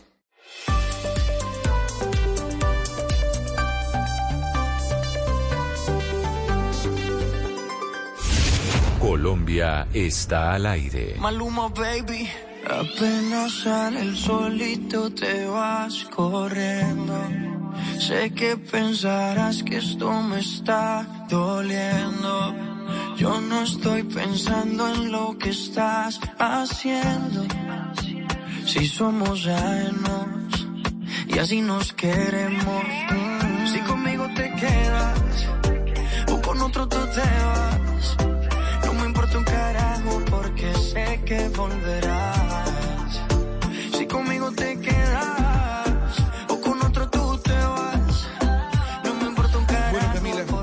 Maluma, yo no sé si sigue siendo su cantante favorito colombiano, pero lo que sí le puedo decir es que tendrá la posibilidad de verlo en la Feria de Cali, porque estará presente, es, el cantante que cerrará el gran concierto de la Feria de Cali, que repito, comienza el próximo domingo, y estará junto a Silvestre Dangond, el, gran combo de Puerto Rico, eh, Jesse Uribe, Pipe Bueno, y aquí le traigo música de Maluma. todo rato y lo hacemos todo rato y lo hacemos todo rato. Bueno, Hugo Mario, cuéntenos cómo se van preparando para la Feria de Cali, cómo va la cosa. Ya Gonzalo nos está trayendo la música del gran, de los grandes conciertos que, que tendrán, pero invítenos, porque yo creo que mucha gente todavía no tiene plan para fin de año. Bueno, Camila, esto comienza el domingo, como cada año, el 25 de diciembre es el primer día de feria y comienza con el Salsódromo, que ya es tradición sobre la autopista sur, que es la calle de la feria. Ahí ya se está haciendo el montaje de las graderías, de los palcos, para que el público pueda ver el desfile de las, de las escuelas de salsa de Cali. Es un desfile, ya se lo he contado yo, Camila, en otras oportunidades, similar al Zambódromo de, Río de Janeiro eh, y de los carnavales de Brasil, pero obviamente pues aquí no se baila samba, sino que se baila salsa. Pues por eso se llama salsódromo. Ya todo listo, hay ensayo el 23, el 25 es el desfile y de en adelante hay desfiles en la calle la feria, el Cali Viejo, los carros antiguos y clásicos. Hay conciertos populares, hay conciertos en el Estadio Pascual Guerrero. El más importante tal vez el del vie- 27 de diciembre, que es el superconcierto con los artistas que ya Gonzalo conoce bien y que ha traído su música esta mañana. Va a estar Maluma, Silvestre Dangón, Ray Castro, el Gran Combo de Puerto Rico, Guayacán Orquesta, Pipe Bueno, Jessy Uribe, Víctor Manuel, Vicente Fernández Jr. Está eh, por acá por Cali Vicente Fernández Jr., el mayor de los potrillos de Vicente Fernández, del Chente, porque justamente está montando un, un establecimiento nocturno que seguramente va a ser muy visitado durante la feria. Y bueno, ya estamos los cariños listos para recibir a los visitantes. Me encanta su lenguaje, Hugo Mario. Un establecimiento nocturno, dícese eh, Ana Cristina, de discoteca. O sea, un establecimiento nocturno es un bar, una discoteca. ¿Qué más es un establecimiento nocturno? No, a mí lo que me gustó fue el potrillo, el, el mayor de sus potrillos. Eso fue lo que más me o sea, de to- o sea, toda la intervención que acaba de decir Hugo Mario es una pieza histórica de la radio. Lo podemos grabar como una pieza histórica de la radio. Un Bueno, así le establecimiento llamaba nocturno. Vicente a sus hijos, ¿no? Claro, porque él era se hace el, llamar Alejandro, el potrillo. el potrillo, sí señor. El Sí, potrillo. y, y su rancho se llama Tres Potrillos por sus tres hijos, entonces por eso le, le- se le conoce como el mayor de los... de los po- es que yo digo establecimiento nocturno porque justamente no sé qué, qué termina haciendo. Es que, es, Es no, un no, restaurante está bien, donde la gente porque es que tiene muchas come y luego baila. discoteca, discoteca, Eh, bar, taberna, eh, restaurante, Gastrobar. eh, gastrobar. Hay otras un poco más, digamos, más polémicas. Claro, Eh, más polémicas. Pero es que el establecimiento nocturno es una frase que utilizaríamos en el reporte policial, que diría el, eh, el mayor de la policía, hemos encontrado en el establecimiento nocturno 10 pistolas, dos delincuentes, ¿no? Cinco femeninas, cinco Exacto. femeninas, eh, algunos caninos, o No, sea. no. Un establecimiento nocturno puede ser cualquier cosa, pero nada bueno. Es decir, Exacto. Que- y que puede y que puede ser dirigido por, por un polo- por un polémico empresario. Eh, por polémico empresario, exacto. El establecimiento nocturno va con polémico empresario. Eso es correcto. Pero no, Hugo Mario, ¿sabemos cómo se llama el establecimiento nocturno del potrillo, eh, el, el mayor de los potrillos de, de Don Chente? Hugo Mario se me fue. La cantina. No, es que, es que, es que, eh, pues no sé, está invirtiendo en, en la ciudad el hijo Vicente Fernández. No sé si él y quién más, pero, pero entonces va a abrir acá ese establecimiento que funciona en las noches, por eso es nocturno, y que no les explicar si es restaurante, porque sí venden comida, pero también eh, se baila, hay artistas, hay conciertos, hay de todo, o sea que No, yo reúne un poco de todo ese negocio. Yo lo entiendo, yo lo entiendo. 11 de la mañana, 27 minutos. Mariana, ¿y usted que se fue para la Feria de Cali? Porque usted ya se adelantó para vivir la Feria de Cali. Óigame, es que yo eh, estaba viendo lo que está pasando en, eh, en Afganistán. Otro de los temas, digamos como que la partida de los, de los norteamericanos de Afganistán fue este año o el año pasado. El 2022 lo vamos a recordar como la retirada del, eh, del gobierno de los Estados Unidos de Afganistán o fue el pasado. No, fue hace 16 meses. O sea, que fue el. Exactamente. O sea, que fue hace ya, ya bastante. Hace pues un ya año y este medio. fue. Sí, sí, sí. un año y medio. La mayor preocupación que había cuando hablábamos y registramos la retirada del ejército norteamericano de suelo afgano era lo que iba a pasar con las mujeres. Y creo que esos temores que existían sobre las mujeres en Afganistán, pues se vienen materializando y hoy más que nunca son noticia a nivel internacional. Sí, Camila, muy triste porque imagínese que los talibán pues eh, prohibieron que las mujeres vayan a la universidad, Camila. Hoy pues muchas de esas mujeres estudiantes se levantaron muy juiciosas para ir a sus clases y se encontraron con que habían guardias talibán en las entradas de la universidad y no las dejaron entrar. Y resulta que el gobierno de Afganistán, en este momento claro está, liderado por eh, los talibán, pues dijeron que ya no es permitido que las mujeres vayan a la universidad y acuérdese que ya hace unos meses, hace aproximadamente como tres meses habían prohibido que las mujeres estudiaran eh, temas como economía, periodismo o ingeniería. Em, pues es, un tema muy preocupante porque además las niñas tampoco están pudiendo ir eh, a muchos colegios. Muchos colegios reportan que desde el sexto grado en adelante ya eh, no están recibiendo a niñas. Y lo que es curioso es que pues ya muchos países, acuérdense que la economía de Afganistán depende de la ayuda económica que le mandan otros países, principalmente antes de que llegara este gobierno al poder, pues de Estados Unidos. Todos esos países les dejaron muy claro a los talibán que no iba a haber ayuda económica si las mujeres no podían estudiar o eh, tener acceso al estudio.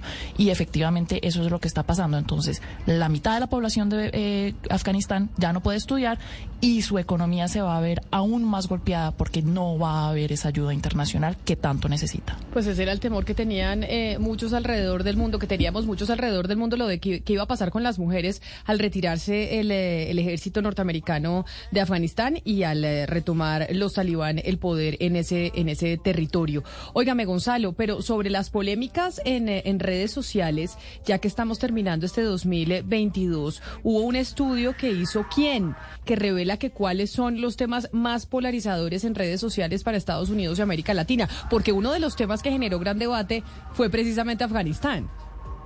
Sí, mire, el estudio lo dice Llorenti Cuenca. Usted sabe que Llorenti Cuenca tal vez es una de las compañías de relaciones públicas más importantes de, de, América Latina o de Iberoamérica. El estudio se llama The Hidden Drug o la droga escondida. Y lo que dice Llorenti Cuenca en este estudio, sobre todo que involucra a Estados Unidos, es lo siguiente, Camila. Los temas que más polarizan la conversación, por ejemplo, en Estados Unidos, sobre todo en Twitter, son el aborto, el cambio climático, la inmigración, el racismo y los derechos humanos. En países de América Latina, el cambio climático no aparece como tema de polarización. Aparecen temas como el aborto, la libertad de expresión y los derechos humanos. Es interesante ver cómo México es un país menos polarizado que Estados Unidos y que Brasil, y que existe un consenso mucho más fuerte sobre el feminismo. Le digo este dato también interesante. En Estados Unidos, en Colombia y en Brasil, el sector progresista es el que domina el campo de la conversación en Twitter. Por el contrario, en México, Argentina, República Dominicana y Panamá, la mayor conversación la dan los conservadores. El racismo en los Estados Unidos eh, presenta el mayor consenso pero ve rebajada hasta un 74% el índice de polarización durante varios meses, sobre todo en redes sociales. En América Latina, la conversación, y escuche bien porque esto le va a gustar, la conversación sobre el feminismo crece en volumen 18% cada año. Es impresionante cómo cada vez hay más consenso y el tema del feminismo en América Latina, en redes sociales, sobre todo en Twitter, va creciendo poco a poco. Pero los temas aquí que generan debate en países como Colombia, para que lo tengan notado, es aborto, libertad de expresión y derechos humanos.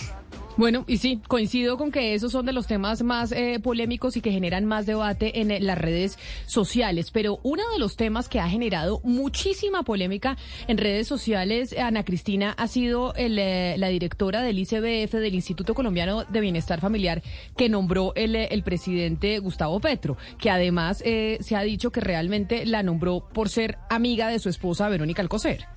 Sí, claro, la historia que cuenta la señora Concha Baracaldo es que ellos eh, fueron vecinos, que era que fue vecina eh, eh, de, de, la, de la familia y que además pues había estudiado con Gustavo Petro eh, en la juventud. Entonces, eh, digamos, ahí queda Camila no solamente en entredicho, pues claro, cómo se nombran los, los, eh, los distintos cargos, que es por amiguismos, sino Camila algo tan sensible como los niños. Es que el Instituto Colombiano de Bienestar Familiar es el cuidado, es el cuidado de los niños, que en tantos sentidos ha estado, eh, ha sido una fragilidad en Colombia y que pues el gobierno del cambio eh, pase esto y que además la señora Concha Baracaldo lo haya dicho, lo diga con esa, digamos, con ese desparpajo como si fuera algo completamente normal, que a uno lo nombrara no por sus logros, sino por su cercanía afectiva y, y no por, por pues, los logros, pues por la carrera que tiene.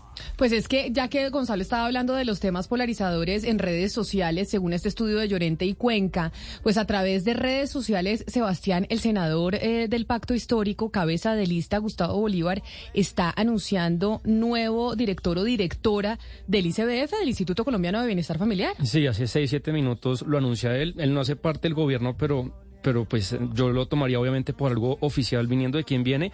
Y les leo, dice Jorge Rojas, ex jefe de integración social de la Bogotá Humana, es nuevo director del ICBF. Es gran ser humano, conocedor del sector. Entre otras cosas, tiene la misión de detener la mortalidad de los niños guayú y vigilar que los contratistas cumplan con calidad la alimentación escolar.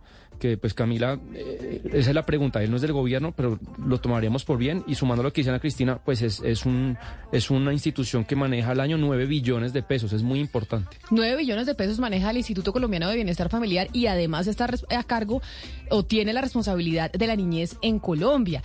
Entonces, este sería, Ana Cristina, Oscar, el primer, eh, el, primer fusible quemado del gobierno de Gustavo Petro. La señora Concha Baracaldo sería el primer funcionario o la primera funcionaria que sale después de cuatro meses de haber sido nombrada. Si es cierto lo que menciona Gustavo Bolívar, que el senador, por eso digo cabeza de lista de pacto histórico del movimiento del presidente Gustavo Petro, acaba de anunciar pues que Jorge Rojas, quien trabajó con el eh, presidente cuando era alcalde en Bogotá, será el nuevo eh, encargado de la entidad. Eh, Camila, lo que yo voy a decir es, eh, bueno, lo digo desde mi desconfianza, pero si lo está trinando el senador Gustavo Bolívar, yo sugiero que esperemos un momentico a confirmar, porque es que a veces el senador Gustavo Bolívar eh, trina mucho más rápido de la confirmación antes de confirmar. Entonces, pues primero, sí, claro, yo creo que sería el primer eh, alto funcionario que, que cae y además es un fusible, Camila, que se, como se dice en las casas, se reventó solo.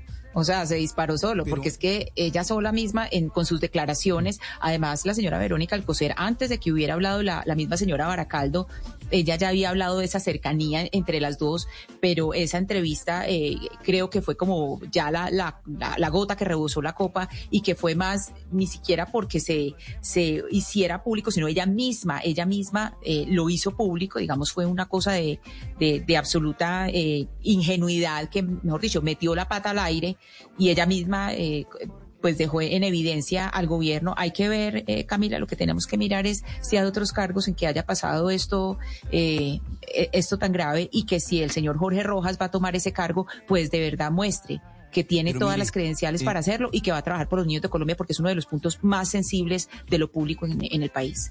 Pero mire, mire Camila, que el tema de la señora Baracaldo era un tema que ya se venía sobre todo preparando en el Congreso de la República un debate político, un debate de control político. Recuerde usted que la primera persona pues que se le sometió de, a, un debate de, de, control político, además porque, porque eh, eh, se pedía, eh, digamos, su, su, su, cargo era la doctora Irene Vélez, que salió avante de ese, de ese debate que se hizo pero, pero esa moción de censura. Pero en este caso, eh, Camila, yo sí creo que la, el, el, sostenimiento de la doctora Baracaldo en el cargo ya era, era insostenible, sinceramente, porque el propio presidente, el propio presidente Petro, en Riohacha, en La Guajira, eh, en una de las visitas que hizo, dijo, no puede ser posible que aquí en La Guajira se estén muriendo los niños de hambre y, no estemos haciendo nada. Entonces yo creo que ese tirón de orejas, que, me imagino que la doctora Baracaldo tomó nota de eso, sin embargo, aún así eh, es insostenible realmente la permanencia de la doctora Baracaldo en el cargo, Camila. Pues vamos a ver si logramos confirmar lo que anuncia el senador Gustavo Bolívar y si tiene entonces información confidencial el, el senador para anunciar a través de su cuenta de Twitter que Jorge Rojas, ex funcionario de la alcaldía de Gustavo Petro cuando estaba al frente de Bogotá, pues es el reemplazo de la señora Concha Baracaldo al frente del Instituto Colombiano de Bienestar Familiar. 11 de la mañana, 38 minutos. Nos vamos para el departamento del Cauca. A diario, en cada rincón de Colombia, hay historias por descubrir, noticias que deben ser contadas. En Mañanas Blue, un recorrido por las regiones con la Federación Nacional de Departamentos. Y sí, señores, nos vamos en esta oportunidad al departamento del Cauca, ahí cerquita a Hugo Mario, en el Valle del Cauca. Nos vamos eh, para el Cauca porque mañana hay un evento al que yo la quiero invitar, Ana Cristina, porque yo sé que usted se va a querer eh, sumar. Mañana el Cauca se viste de blanco por la paz de ese departamento. Así que yo no sé si usted va a querer venirse conmigo, pero le voy a pedir el favor a don Gustavo Andrés González, que es asesor de paz del departamento del Cauca, dándole la bienvenida y agradeciéndole que esté con nosotros, que nos cuente y convenzan a Cristina para, para asistir a este evento que tendrán ustedes eh, mañana, precisamente para vestir al departamento eh, del Cauca de blanco para celebrar la paz. María Camila, buenos días, muchas gracias y un saludo muy especial para usted y la mesa de trabajo. Pues yo creo que el mayor argumento es que la paz es el camino, pero eh, la solidaridad es el vehículo, así que eh, todo aquel colombiano y colombiana que sienta que eh, tantos años de guerra, de violencia que hemos sufrido y que el Cauca infortunadamente se ha convertido en la mayor evidencia de ese deterioro, eh, que sepa y que entienda perfectamente que debemos de conquistar la paz, le invitamos a que el día de mañana se vista de blanco y desde las plazas principales de los municipios del departamento, pero también desde otras partes, a través de las redes sociales, a través del hashtag por la paz del Cauca, a que nos acompañe y que se solidarice con las necesidades que eh, vivimos los colombianos y que en los últimos días infortunadamente se ha recrudecido en nuestro departamento. Pero entonces eh, mañana, entonces mañana en esta celebración, ¿qué es lo que qué es lo que van a hacer? ¿Qué es lo que vamos eh, a tener allá en el departamento del Cauca en este eh, programa de Avanzando por la Paz? Es un acto muy sencillo pero significativo en el que se quiere enviar un mensaje en general a la ciudadanía, a la sociedad, a los violentos eh, en el departamento del Cauca, en Colombia y en el mundo, diciéndole que primero estamos cansados de la violencia, que estamos cansados de esos actos que ustedes pues los han conocido en los últimos días en el municipio de Buenos Aires, en el municipio del Bordo, ayer en el municipio de Timbío. Eh, hemos tenido eh, hechos demasiado lamentables que lo único que uno entendería es que obedecen a la ilógica de la lógica de la guerra y que hoy cuando hay un proceso eh, adelantado liderado desde el gobierno nacional, pero que el gobierno departamental del Cauca y los municipios, los 42 del departamento, hemos tenido toda la voluntad, no tiene sentido de que se sigan presentando estos actos. En esa hora, que es la hora, eh, eh, digamos, más importante tal vez para nuestras vidas, vamos a tener un acto religioso, empieza a las 9 de la mañana,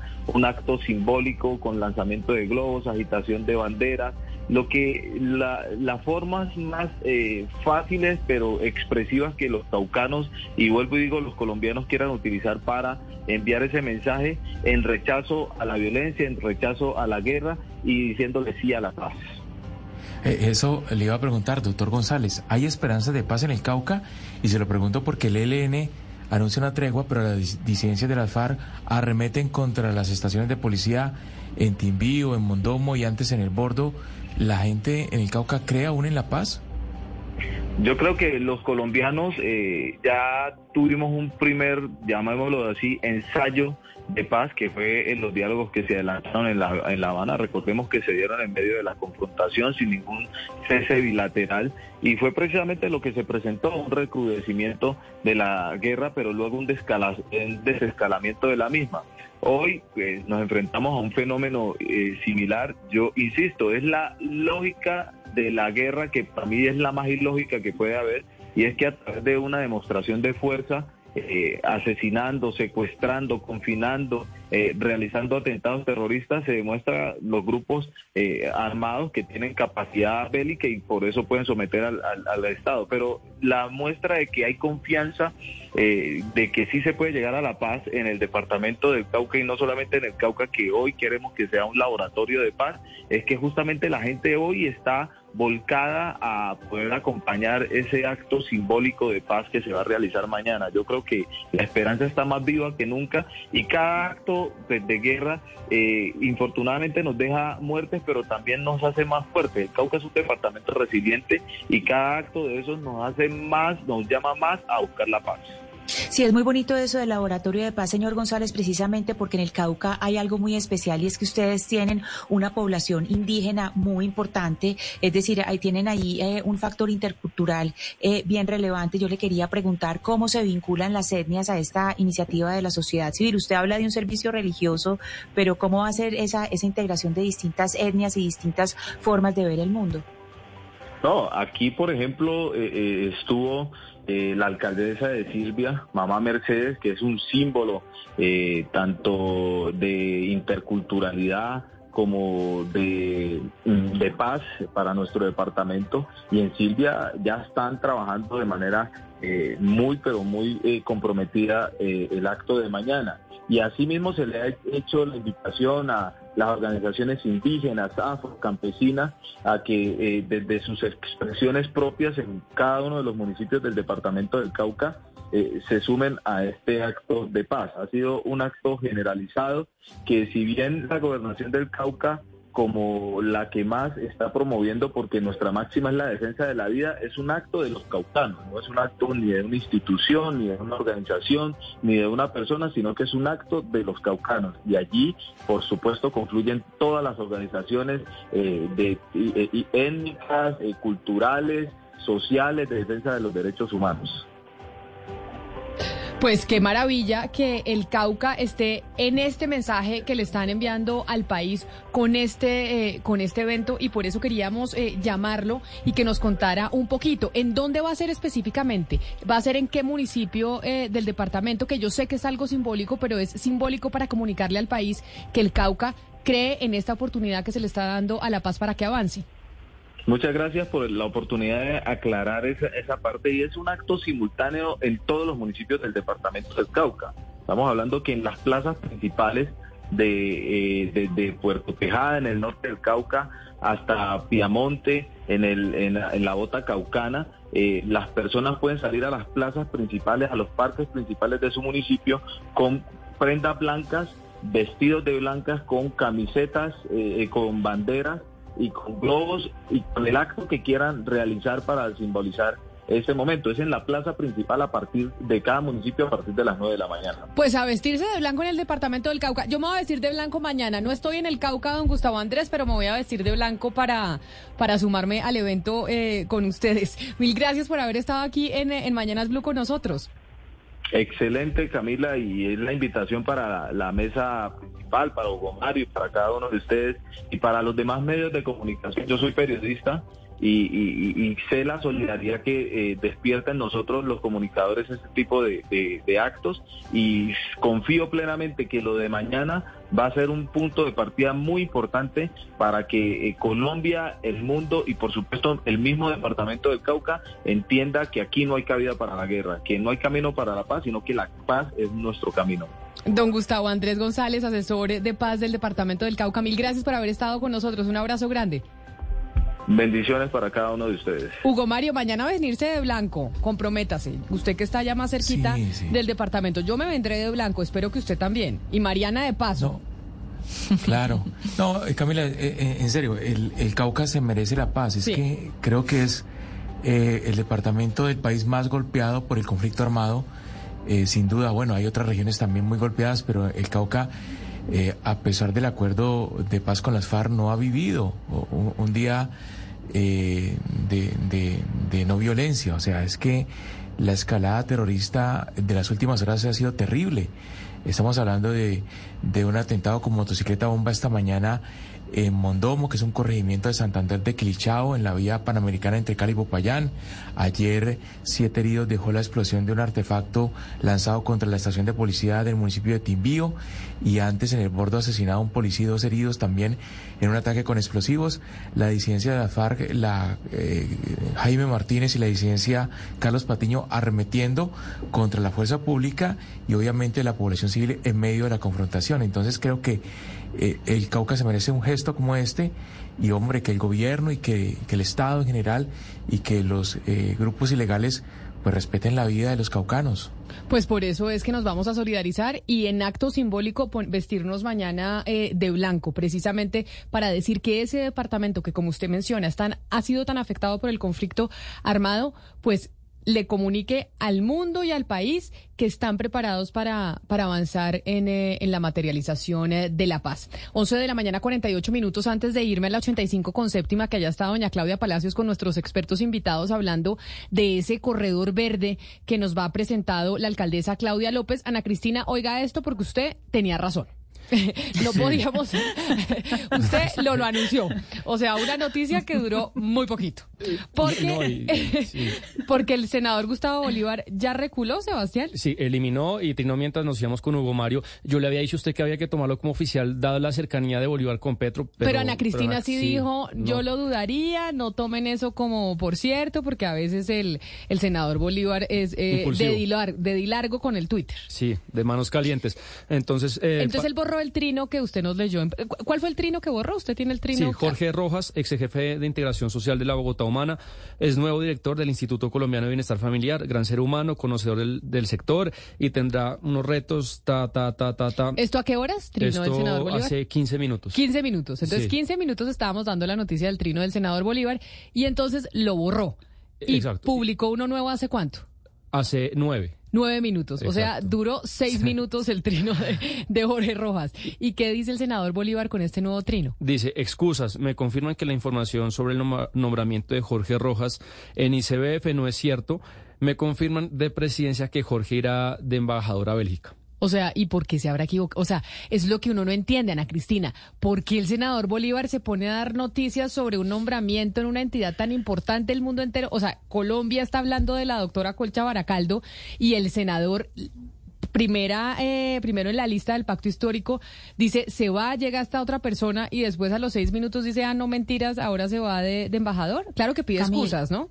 Claro, él pide excusas, pero él es un senador con 1.4 millones de seguidores, al que todo el mundo le para bolas, el que ya se ha equivocado en eh, eh, otras veces, por eso le dije ahorita, yo confirmaría primero, porque ya el senador Bolívar en otras oportunidades ha trinado, ha trinado más rápido de la confirmación, entonces eh, es, esto es muy lamentable, no solamente porque el ICF pues no, no está en unas manos que sean competentes, sino porque también hace desconfiar de personas que son de la vida pública, que son fuentes oficiales y que por lo tanto deberían tener credibilidad, Camila.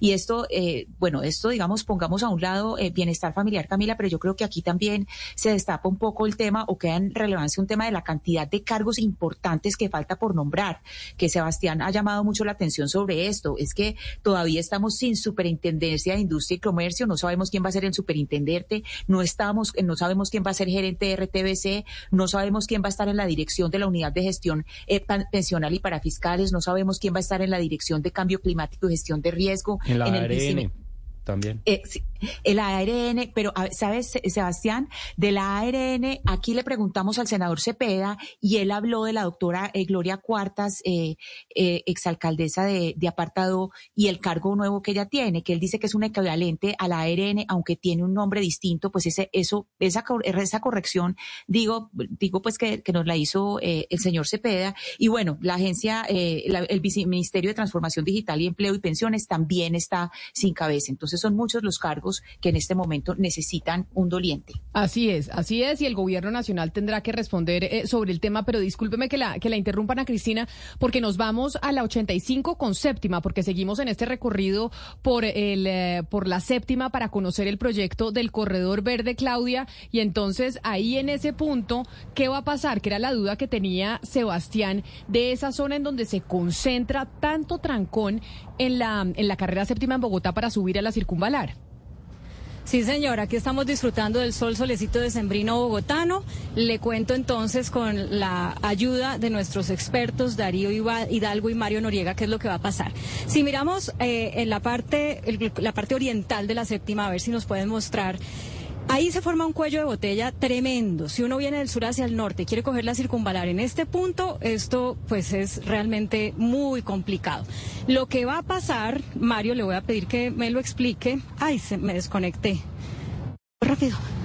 Oh, yo la oigo perfecto, tranquila. Lo que va a pasar no sé si me está oyendo Camila ahí porque me desconecté. No se preocupe, yo la oigo. No se angustie, Claudia. Aquí la estamos ah, oyendo. Bueno, es que yo dejo de oír por el micrófono de la cabina y me entra como angustia. Bueno, lo que va a pasar es que aquí en este en la circunvalar van a construir un puente. Explíqueme Darío cómo va a ser ese puente. Sí, un puente en el sentido norte-sur y sur-norte para que ninguno de los vehículos que en este momento transita en la circunvalar tenga que detenerse en esta intersección y entonces el flujo de vehículos que se mantiene porque son dos carriles mixtos en la séptima entre el sur y el norte que quieran seguir hacia Circunvalar y los barrios que quedan en la zona alta, entra sin necesidad de detenerse, ni en este punto ni en la circunvalar, reduciendo sustancialmente el cuello de botella que existe en este momento. Pero ese también va a ser un puente de un solo carril o si va a tener sobrepaso. Tiene dos carriles por sentido según el, diseño para, para poderle dar continuidad a la circunvalar eh, para que pueda eh, no detenerse en ese punto. O sea, ¿ese puente sí le gusta a usted, Mario? Pues a ver, vienen tres carriles y ahí dos se meten por el puente. El otro se diseña para que bajen a la séptima. O sea, el trancón se va a armar en la circunvalar para poder entrar al puente que solo va a tener dos carriles. Ahora, el otro punto controversial ahí, que ya está armado, dice Darío. Bueno, el otro punto controversial ahí es que la para uno no puede, va a poder bajar de la circunvalar para seguir hacia el sur, Camila. O sea, eso que muchas personas hacen que es que toman la circunvalar y coge la séptima hacia el sur, olvídelo. La opción es, usted hace la U ahí en la 85 con séptima hacia el norte y tiene que bajar por la calle 85 a buscar alguna vía que lo lleve, que la lleve hacia el sur pero la calle 85 también va a tener unas eh, variaciones que Mario es muy crítico de ellas. ¿Cuáles son, Mario? Esos tres carriles que vienen desde la autopista para tomar la séptima hacia el centro desaparecen. Y lo que llega acá, según los planos del IDU, es solamente la bajada. Poniéndolo en otros términos, todo el mundo se queja de que Bogotá tiene muy poquitas vías, de que Bogotá no tiene una malla continua. Pues esto aumenta ese problema, porque la malla que existe se corta, se elimina, deja de funcionar como malla y todo para meter el Transmilenio por la séptima. O sea, la calle 85 solamente va a quedar de oriente a occidente. De occidente a oriente, no. Y usted puede tomar la circunvalar para ir hacia el sur y pasar por ese puente que van a hacer pero se queda solo en la circunvalar. Olvídese de bajar a la séptima para coger hacia el sur. ¿Sí fui clara, Camila, o tiene preguntas? Cuénteme. No, pero es que todavía tengo la duda. Entonces, qué pena que ser tan insistente, pero como esto lo tenemos que hacer con plastilina, quiere decir que la gente que va a subir a la circunvalar para coger la calera, ¿qué va a tener que hacer en ese punto? ¿Cómo va a ser? Si por ahí no va a haber carros, si usted no va a poder venir del, sur al norte por la séptima en carro particular, ¿de dónde vendría de sur a norte para poder llegar a ese punto y llegar a la, calera? Una, buena pregunta. No, espere tantito que de sur a norte sí hay como venir en carro particular, ¿cierto? Dos carriles. De norte a sur es que la cosa se pone complicada, pero eh, Darío, explíquenle usted a, a Camila de los oyentes cómo la gente que viene del sur toma la circunvalar. En este momento hay dos paradas. La parada del semáforo de la calle 85 y la parada del semáforo de la circunvalar. Esas dos paradas se eliminan. Los vehículos que quieran tomar la circunvalar hacia el norte sin parar en la séptima, sin parar en la circunvalar, pueden acceder directamente porque en la circunvalar va a haber un puente vehicular que va a tener el tráfico norte-sur de la circunvalar, las personas pasan por debajo de ese puente, los que van, los conductores de vehículo particular pasan por debajo de ese puente y siguen hacia sus destinos en los barrios eh, del borde oriental en este punto o a la calera, a sus destinos. Los que bajan de la calera toman hacia la derecha en la calle 85, en la calle 84 y bajan por la calle 85 hacia, para tomar diferentes vías, puede ser la 11, puede ser eh, bajar hasta, la, hasta, hasta vías adicionales para que puedan seguir hacia sus destinos en el sur o seguir por la circunvalar y bajar en la 72 o bajar en la 63 o bajar en la 53 que es lo que hacen normalmente hoy. Hoy, hoy pocos se bajan para llegar a sus destinos en el punto, siguen hacia el sur por la circunvalar. Yo les voy a... estábamos con señora. No, es que le quería preguntar y yo no no me lo tienen que responder ya, Claudia, pero hay muchos oyentes que nos están escribiendo en el 301-764-4108 que nos que son habitantes eh, de Bogotá arriba de la séptima y entonces preguntan, "Oiga, ¿se me va a valorizar o se va a desvalorizar mi propiedad por cuenta de este proyecto?" Porque obviamente empieza la gente a temer por el valor de sus casas. Pues déjeme respondo ya porque justo de eso estábamos hablando con Darío y con Mario. Obviamente, como ya hemos oído, uno dice que sí y el otro dice que no. Mario, ¿por qué sí se van a desvalorizar los predios en la séptima y sobre todo arriba de la séptima? Mire, la pregunta es buenísima. Para bajar de la séptima, o sea, todo el costado oriental, va a ser un lío porque los cruces que hay hoy empiezan a modificarse, el de la 85, en la 80 para tomar hacia el norte, hacia el norte, eh, todo esto va a empezar a modificarse.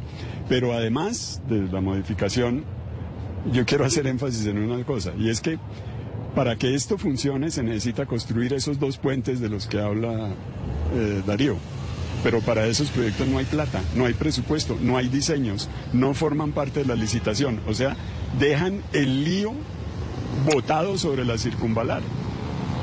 Queda el proyecto en la peor situación.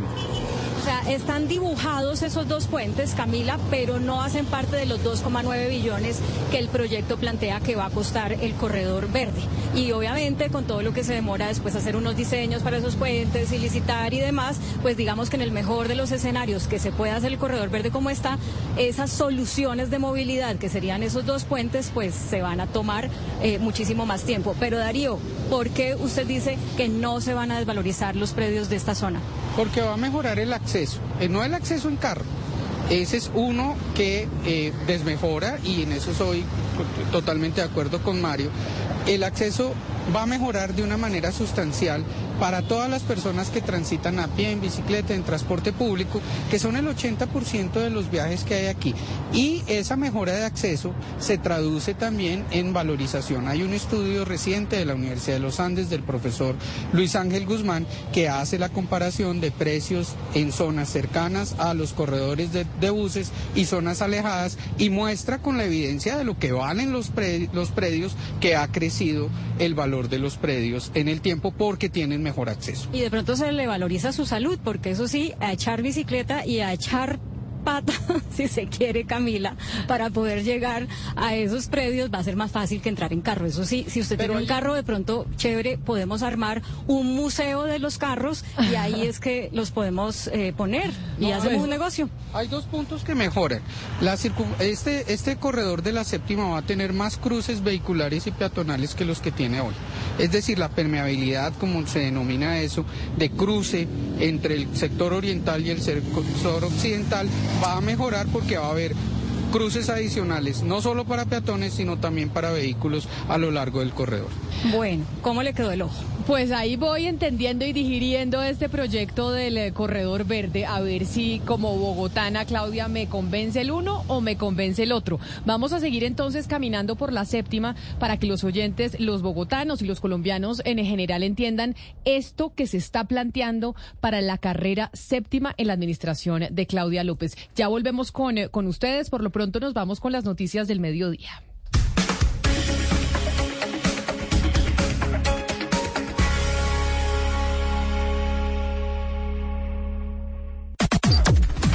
Las noticias del mediodía en Mañanas Blue. Al mediodía, como siempre, seguimos conectados con ustedes, pero nos trasladamos al servicio informativo de Blue Radio para hacer un resumen rápido de las noticias más importantes que pasan hoy en Colombia y en el mundo. Pero, don Leito, don Leo Sierra, bienvenido. Gracias por, eh, por estar con nosotros hoy haciéndonos este resumen en medio de la semana navideña. En medio de la semana navideña. Es que, es que ya faltan cuántos días, tres días. Claro, ¿Tres días? es que tenemos 24 Sí, el sábado. el- la noche nace el niño Jesús. O sea, 10 días para que se acabe este año. Correcto. Bueno, un año bueno. Un año bueno, sí, para mí fue maravilloso. Fue maravilloso, eso sí es cierto, Camila. Yo sé por qué. y me alegra mucho.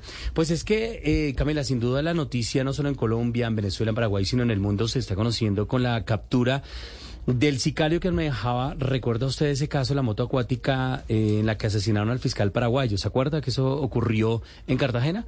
Claro Pues, que sí. se- esa es la noticia que obviamente está abriendo todos los diarios en Paraguay, que también es noticia en Venezuela y obviamente en Colombia. Y entonces eh, se conocen, don Leo Sierra, nuevos detalles de la captura en Venezuela de ese sicario que manejaba la moto acuática, como usted decía, desde la que asesinaron al fiscal Marcelo Pecci, que se llamaba. Él lo asesinaron en Cartagena. Me acuerdo de las fotos en Instagram de su esposa con eh, anunciándole que iba a ser mamá minutos antes o horas antes del asesinato. Lucas San Pedro, pero ¿qué más se sabe de este caso? Sí, señora Camila. El venezolano Gabriel Carlos Luis Salinas Mendoza, de 28 años, fue capturado ayer martes por parte de funcionarios de la Dirección de Gestión Policial de Venezuela hacia las 4 de la tarde en el municipio de Chacao, que hace parte del Distrito Metropolitano de Caracas.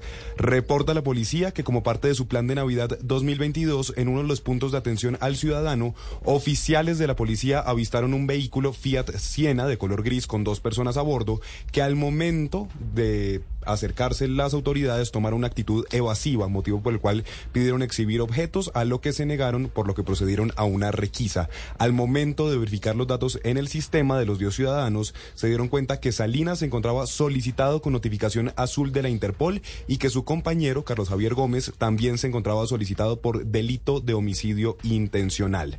De acuerdo con la Fiscalía Colombiana, Gabriel Carlos Salinas Mendoza fue el encargado de manejar la moto acuática que, como ustedes lo decían, transportó al sicario que se asesinó el 10 de mayo de 2022 en una playa de Barú al fiscal paraguayo. Gracias, Lucas. Y regresamos aquí al país porque ante la alerta de un inminente derrame de combustible sobre el río Magdalena, la empresa AAA suspendió el servicio a la zona costera del Atlántico en medio de ese gigantesco incendio que se presentó durante la madrugada. Vanessa Saldarriaga.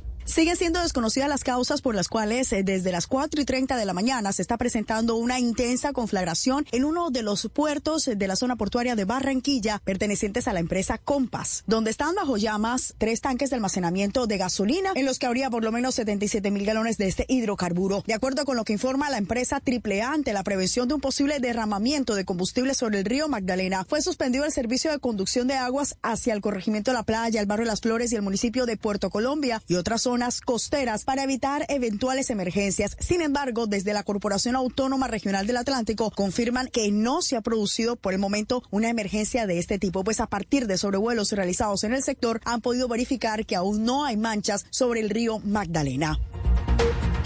12 del día, 5 minutos. Gracias, Vanessa. Y tenemos noticias con la Superintendencia de Transporte porque abrió una investigación contra la empresa de transporte intermunicipal Coflonorte por presuntamente incrementar sus tarifas sin contar con una adecuada estructura de costos. Marcela Peña. Estas investigaciones comenzaron después de las reiteradas denuncias de los pasajeros que desde finales de octubre se quejan de una disparada en los precios de sus pasajes. Los incrementos que rondan el 40% se reflejaron en rutas como Bogotá-Tunja, que pasó de 25 mil a 35 mil pesos, y Tunja-Villa de Leyva, que pasó de costar 10 mil a 14 mil pesos. La investigación que hoy anuncia la Superintendencia de Transporte también se da luego de una petición expresa del presidente Gustavo Petro a través de sus redes sociales, en la cual le dice a las alcaldías y gobernaciones que no pueden subir las tarifas del transporte público teniendo en cuenta el grueso de la inflación, sino realmente sus costos de transporte y el hecho de que el diésel no ha subido de precio como si lo ha hecho la gasolina. Finalmente, la superintendente de transporte, Aidia Lucy Ospina, garantizó que habrá un debido proceso para la empresa Coflo Norte, pero que han encontrado presunta infracción a las normas por no satisfacer la estructura de costos. 12 del mediodía, 6 minutos y ya arrancaron las obras del Regiotran del Occidente en Cundinamarca con los avances de la demolición de predios por donde pasará el tren que conectará a Funza, Mosquera, Madrid y Facatativa con la capital del país. En total cuesta 2.3 billones de pesos, de los cuales Bogotá no puso ni un peso, pero sí 2.400 millones para ajustar diseños con el fin que tenga por fin la conectividad de Transmilenio y el metro. Felipe García. Pues mire, se espera que en el 2026 ya este regiotrama esté sirviéndole a los bogotanos y sobre todo a vecinos de municipios aledaños, ayudando a quitarles el dolor de cabeza de los trancones y llegando, por supuesto, mucho más rápido a la ciudad. ¿Qué va a tener este tren eléctrico que está en su primera fase de preconstrucción con la demolición de predios? 17 estaciones, 41 kilómetros en total de recorrido y movilizará a 125 mil pasajeros al día. Habla el gobernador de Cundinamarca, Nicolás García. A pesar de Bogotá no haber estado en la financiación y estructuración del Regiotram de Occidente sí se ha hecho parte para mejorarlo, para mejorar algunos tramos en Bogotá, donde se le va a dar prioridad al Regiotram gracias a la intervención de Bogotá. Ya se están adelantando todos los trámites para iniciar la construcción, que en total tiene una inversión de 2,3 billones de pesos, 70% los puso la Nación y 30% la Gobernación de Cundinamarca. El distrito, hay que decir, la Alcaldía de Bogotá no puso nada, pero sí puso 2.400 millones de pesos para ajustar los diseños para que tengan conectividad con el Transmilenio y con el metro de Bogotá que también se está construyendo. Habla la alcaldesa Claudia López. Va a ser también una bendición, un viaje que se demoraba 40 minutos se va a demorar 10 o 15. El Regiotram será 100% eléctrico, conectará a Bogotá con Facatativa, Madrid, Funza y Mosquera y los trayectos que ahora son de 3 horas se reducirán a 55 minutos. 12 del día, 8 minutos y después de que la Contraloría revelara que hubo un daño patrimonial de más de 44 mil millones de pesos en universidades públicas, el Ministerio de Educación y el ministro Alejandro Gaviria aseguró que ya se están revisando estas eh, situaciones. Oscar Torres. Sí, señora Camila, buenas tardes. Pues es que recuerde usted que lo que alertó la Contraloría tiene que ver con un detrimento patrimonial por más de 44 mil millones de pesos por deficiencias en la supervisión del recaudo y un mal manejo en la estampilla Pro Universidad Nacional y otras universidades estatales del país. Sobre esto, el ministro de Educación, Alejandro Gaviria, aseguró que su tarea y su cartera también ya está en las responsabilidades de este tema, revisando qué responsabilidades tiene su cartera y que está atento a los recursos que se distribuyan bien, como a que también se administren bien estos recursos por parte eh, que llegan también a las universidades públicas. A pesar de esto, dice el ministro, dice que ya tiene conversaciones con la Contraloría para hablar sobre este tema. Escuchemos. Nosotros tenemos dos responsabilidades mayores con respecto a ese fondo. La primera es que los recursos recaudados se distribuyan a las universidades como dice la ley. Y la segunda, que en mi opinión como ministro de Educación es la fundamental, que esos recursos se utilicen bien. Hay otra responsabilidad donde la tarea del Ministerio de Educación es menor y es la tarea de velar por el recaudo efectivo, por la fiscalización de los recursos, que es una tarea que corresponde más a la DIAN. Estamos en las conversaciones con la Contraloría. Entre tanto, Camila, la Universidad Nacional ya se pronunció y aseguró que desde el 2014 se han dejado de percibir una alta proporción de recursos debido a que el cobro de este impuesto no se ha hecho efectivo y varias empresas, a varias empresas del Estado. Y aunque revelan que recibieron recursos por 60 mil millones de pesos en 2019, esa plata debió ser mucho más que si se hubiese hecho un recaudo eficiente. Gracias, Oscar. Y desde la organización Defendamos la Paz están pidiendo al gobierno nacional que busque un acuerdo humanitario para disminuir la violencia entre grupos armados ilegales en Arauca la guerra que se vive en el departamento desde hace casi un año. Mateo Piñero. Leonardo, pues Defendamos la Paz es un grupo de políticos, académicos y organizaciones de la sociedad civil que trabaja en iniciativas que permitan poner fin a la violencia en el país. En las últimas horas le enviaron una carta al presidente Gustavo Petro. Allí alertan que Arauca está sumida en el terror, el desplazamiento y el confinamiento y que las comunidades viven en completa zozobra por estos enfrentamientos entre el ELN y las disidencias de las FARC. En ese sentido, le dicen al presidente Petro que debe avanzar en la política de paz total, pero que es prioritario darle fin a esta situación y por eso le pide a Petro pues que redoble los esfuerzos para buscar un acuerdo humanitario entre los grupos. Ya son entre 300 y 600 los homicidios este año en Arauca. Esto a través de una carta, ¿no, Mateo? Que le enviaron al, al presidente. Una carta que le envían al presidente esta mañana. 12 del día, 11 minutos. Y el IMPEC anunció que se van a reforzar la seguridad en las 128 cárceles del país, donde están recluidos 99 mil presos para evitar que se presenten irregularidades en medio de las festividades de fin de año, como las fiestas, como las fiestas clandestinas que durante este año se presentaron en La Picota. Mejor dicho, Juanita Tobar no los van a dejar hacer fiestas en este 24 y 31 de diciembre. Esta iniciativa del director del IMPEC, el coronel Daniel Gutiérrez, se da para que no se repitan las celebraciones de fin de año en las cárceles del país, como las famosas fiestas con consumo de alcohol y elementos prohibidos dentro de los pabellones. Por ejemplo, recuerde usted los videos de Kiko Gómez, el exgobernador de La Guajira, quien el año pasado celebró Año Nuevo en una fiesta donde hubo whisky, cervezas y hasta hizo una videollamada con el cantante Poncho Zuleta estando recluido en la cárcel. Escuchemos al director del IMPEC. Objetivo evitar desorden, consumo de licor y actividades irregulares. Además, pido a los funcionarios de tratamiento que realicen un acompañamiento psicológico a los privados de la libertad con el objetivo de prevenir acciones que atenten contra su bienestar en esta época de acercamiento familiar. También solicito se intensifiquen los controles de seguridad para evitar posibles fugas o alteraciones al interior de los establecimientos de reclusión del país. Esta estrategia no solamente se da para mitigar tema de fugas, fiestas e ingreso de elementos prohibidos, sino para proteger a los reclusos que puedan presentar depresión o cualquier afectación a su estado de ánimo que pueda desencadenar en intentos de suicidio. Y escuchen esto porque es una buena noticia. En el Congreso listan un proyecto de ley que busca garantizar que en todos los municipios del país haya programas de esterilización y adopción de perros y gatos. Andrés Carmona. La iniciativa de la senadora por el Pacto Histórico Esmeralda Hernández busca crear los programas de adopción y esterilización de los animales caninos y felinos con el propósito de mejorar el bienestar y cuidado de los animales más desprotegidos, así como disminuir la tasa de animales en estado de abandono en las calles de Colombia.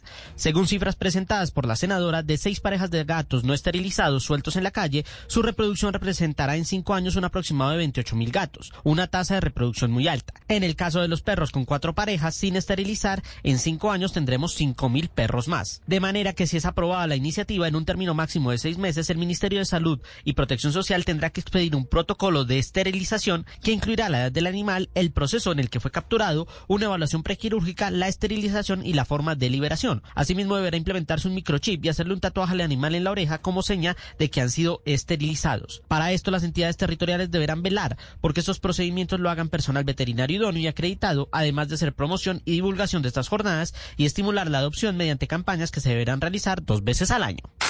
La noticia internacional. La noticia internacional llega hasta ahora desde Estados Unidos, donde el presidente de Ucrania, Volodymyr Zelensky, acaba de aterrizar en la base de la Fuerza Aérea Andrews, muy cerca de Washington, en un viaje preparado bajo estricto secreto y con mucha preocupación para garantizar la seguridad del mandatario ucraniano. Según ha confirmado el gobierno de Estados Unidos, se prevé que el presidente Joe Biden le dé la bienvenida a Zelensky en la Casa Blanca hacia las 2 de la tarde, donde tendrán una reunión y luego el presidente ucraniano se dirigirá al Capitolio para intervenir ante los legisladores en una sesión que mostrará el apoyo bipartidista hacia Ucrania. Este es el primer viaje al extranjero de Zelensky desde el inicio de la guerra en Ucrania el pasado 24 de febrero, mientras que el, el secretario de Estado de Estados Unidos acaba de anunciar también un nuevo paquete de ayuda militar para Ucrania por 1.850 millones de dólares que por primera vez incluye el sistema de misiles Patriot. La noticia deportiva. La noticia deportiva a esta hora llega desde Paraguay, pues en la sede principal de la Conmebol se llevó a cabo el sorteo de las fases previas de la Copa Libertadores y la Copa Suramericana 2023. En la fase 2 de la Copa Libertadores, Millonarios se enfrentará a la Universidad Católica de Ecuador y de avanzar en la fase 3 se jugará su cupo frente a Carabobo de Venezuela o Atlético Mineiro de Brasil. De pasar estas dos rondas preliminares, se instalará en la fase de grupos en donde ya se encuentran Atlético Nacional y Deportivo Pereira. Medellín se jugará su pase ante Nacional de Potosí de Bolivia o el Nacional de Ecuador. En cuanto a la Copa Suramericana en la fase previa, Deportes Tolima se enfrentará a Junior de Barranquilla y Águilas Doradas hará lo propio ante Independiente Santa Fe. Las principales tendencias en redes sociales. Ya van a empezar las fiestas, Colón es tendencia en Latinoamérica tras un importante anuncio. El artista reveló que en su próximo concierto en Puerto Rico, el próximo 14 de enero, incluirá un homenaje a Asalto Navideño, el tema que estamos escuchando, uno de los discos más emblemáticos de la salsa.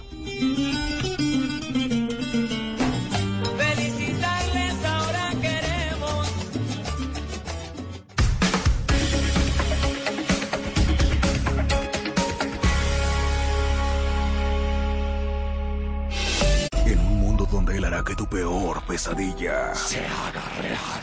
Siente miedo real como nunca antes. Creo que sí lo he sentido antes. ¿Qué? Dije como nunca antes.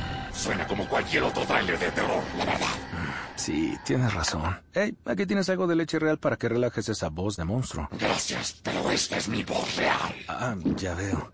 Ah, deliciosa. Hey, esta película es horrible. Corte y queda. ¡Qué río! ¿Got milk? La Fundación de Guainía lanzó el libro Diversidad Biológica y Cultural del Guainía, que es el resultado de un trabajo multidisciplinario elaborado por 77 autores de más de 20 organizaciones, incluidas algunas universidades, así como la Fundación Omacha y el Fondo Mundial para la Naturaleza WWF. Cuenta Fernando Trujillo, director científico de la Fundación Omacha. Aves, peces, macroinvertebrados, mariposas, insectos demuestran que este departamento es un epicentro de biodiversidad. El propósito del libro, sin lugar a dudas, es conectar a los colombianos con esta región aislada de, de, de nuestro país. Llega el mediodía. Y en Mañanas Blue continúa el análisis y el debate. Dirige Camila Zuluaga. Si huele a caña, tabaco y brea, usted está en Cali. Ay, mire, vea. Si las mujeres son lindas y hermosas, aquí no hay fea para que vea. Mi Cali se está adornando para su fiesta más. 12 del día, 18 minutos. Y sí, señores, seguimos aquí conectados con ustedes en Mañanas Blue, en la edición central, después de las noticias del mediodía en cada una de las ciudades del país. Y le puse, o le se la trajo don Gonzalo Lazari, Hugo Mario, le trajo esta canción eh, de Cali para ir ambientando la feria e ir invitando a los, a los colombianos a que se pasen eh, por la capital del Valle del Cauca.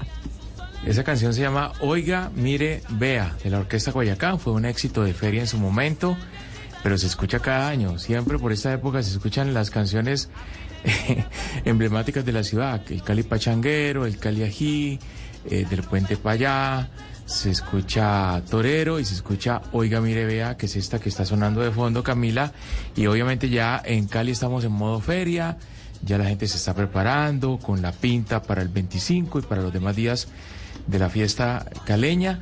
Y bueno, estamos listos para recibir a los visitantes. Por acá la preguntan, Camila, y la esperan como, como siempre. Ay, sí, yo feliz de pasarme con- por Cali porque nunca he pasado un 31 de diciembre en Cali, tengo que decir, Lugo Mario. Creo que es una de las, de las ciudades donde me falta en, Colombia pasar el año nuevo. Así que a ver si en esta oportunidad eh, se me da. Se me da y logro convencer a la familia para que nos vayamos a la capital del Valle del Cauca. Pero yo le estoy haciendo homenaje a su feria, pero nosotros en Bogotá estamos hablando del corredor verde. Estamos hablando de la carrera séptima, de los planes que tiene la alcaldesa Claudia López. Y resulta que don Leo Sierra, aquí el eh, director del servicio informativo en Bogotá, está eh, pues furioso. Está furioso porque me dice, no entiendo Camila, por qué razón hay tanto debate. Mejor dicho, Gonzalo, don Leo Sierra está con usted. Quiero que, que lo escuche para ver Ah, si, sí. si usted coincide con, eh, con don Leito. Leito, ¿qué es lo que le pasa con el debate que estamos haciendo de la carrera séptima que usted viene aquí a reclamarme que, mo- como por qué estamos haciendo debate? Claro, es que el tema de la carrera séptima, Camila, buenas tardes. Desde que yo llevo ocurriendo en Bogotá hace muchos años, siempre he hablado de tranvía, tren ligero, metro, metro pesado, transmilenio pesado, en fin, se- tienen muchos proyectos.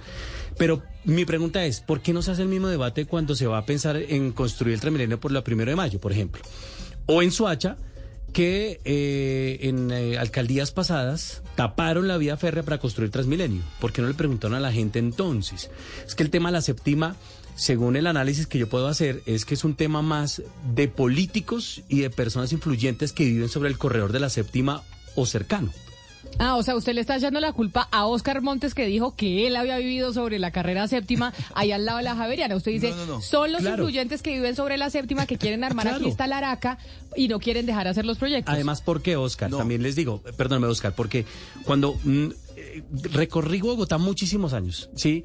Y lo que uno observa es que las personas que viven en el norte y que trabajan y que viven en el occidente, donde la mayoría de población está en el occidente y en el sur, y trabajan en Chapinero, trabajan en el centro, trabajan en el norte, hay que darles el acceso al, al transporte público, porque si yo me devuelvo a mi casa en hora pico por la carrera 3 en Bogotá, los que conocen, es imposible, Camila. Los trancones allí son imposibles.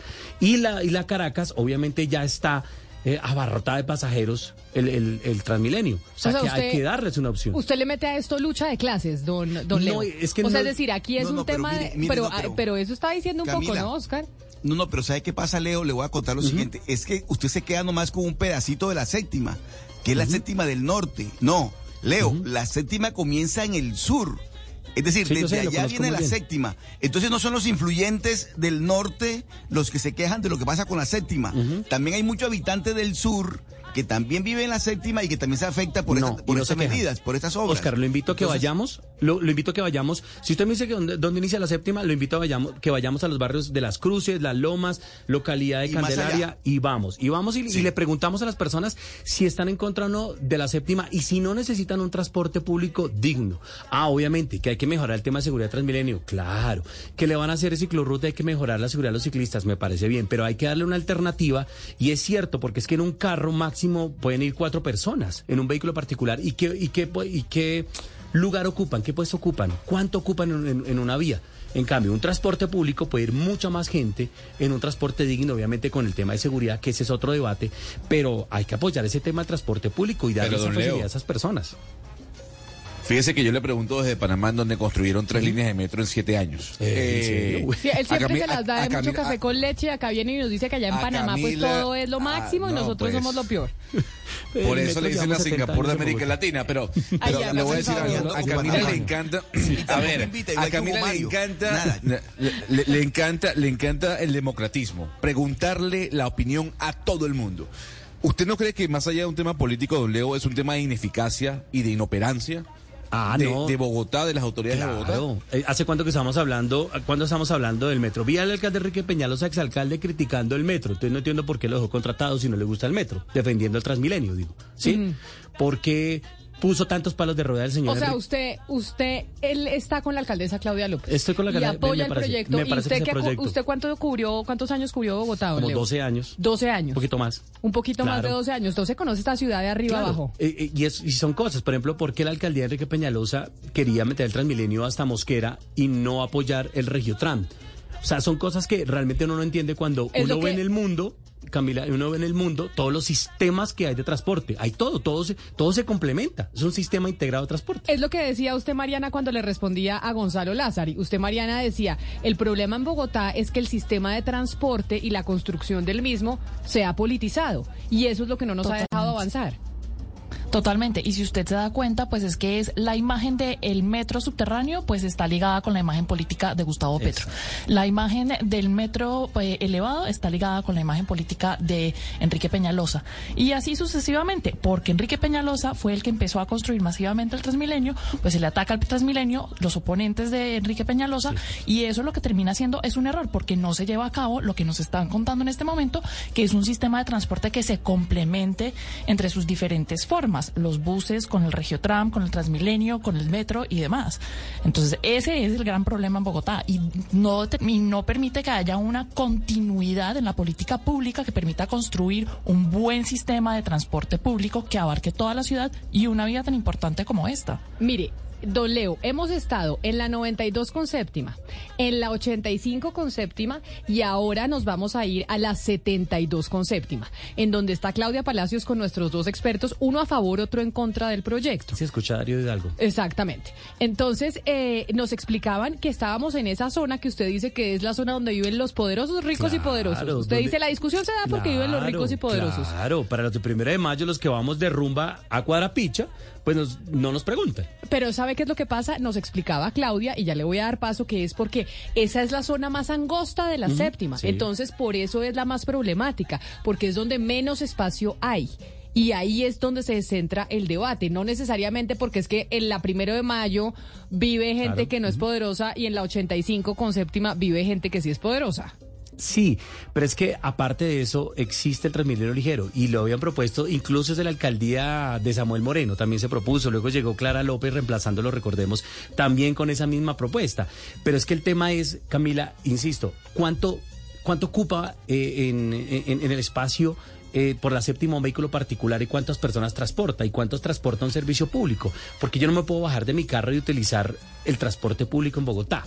Pues nos vamos para la 72 con séptima. Sí, Sitio de Traumático. concentración, pero le quiero decir una cosa ya que usted habla tanto de la mayor concentración y Pero es que demás. Esa zona es la de mayor concentración y densidad poblacional de Bogotá. Ahí se financiero. concentra el centro financiero. Ahí hay vivienda, hay universidades, hay eh, trabajos, hay colegios. O sea, no hay sitio de Bogotá más densamente poblado y donde se concentren todas las actividades que en la 72 Sí, con séptima. es Es el punto Mm. más importante, digamos, en términos de densidad poblacional de Bogotá. Entonces, doña Claudia, usted que ya llegó ahí a la 72 eh, con séptima, tengo a Leo Sierra, el eh, director del, eh, del servicio informativo aquí en Bogotá, que es experto en la capital y dice que los estos debates que estamos haciendo sobre las modificaciones en la séptima es porque los ricos y poderosos que viven sobre, sobre la séptima en esa zona, pues se oponen a los proyectos, que cuando se hacen proyectos en eh, o se hacen proyectos en la primero de mayo con la construcción de Transmilenio y eso,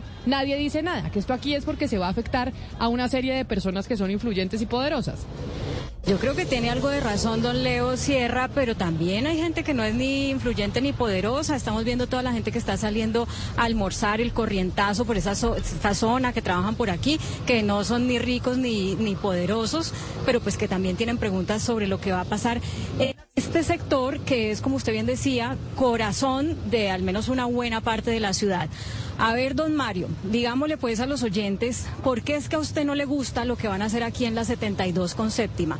Así para que se hagan como una idea, aquí debajo donde estamos parados va a haber como un hueco, no, no, no, no, no, no, no, ¿cierto? Eh, sí, es uno de los tres puntos.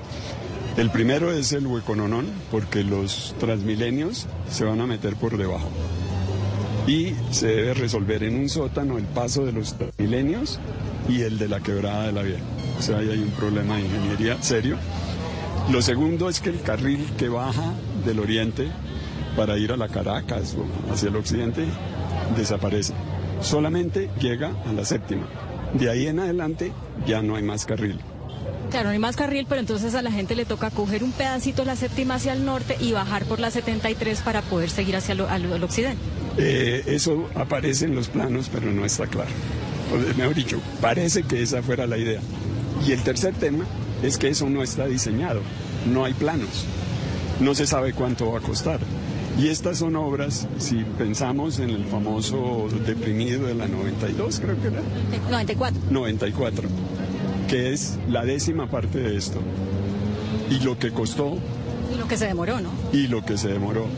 Y este, en este punto, pues yo creo que ahí realmente la alcaldesa sí puede pasar a la historia como el peor proyecto urbanístico que se ha hecho en ciudades latinoamericanas. Ay, ay, ay. ¿Usted qué dice de eso, Darío? No, el diseño de este punto es extraordinario. Como vemos ahorita que estamos precisamente a mediodía en el sector donde todas las personas que viven en este, eh, que trabajan en este punto salen a almorzar, eh, la actividad peatonal aquí es increíblemente alta y pasar la séptima es un- es difícil. Peligrosón. Sobre todo porque no hay suficientes cruces de aquí hasta la 77, que es el siguiente, el siguiente cruce semaforizado en este punto.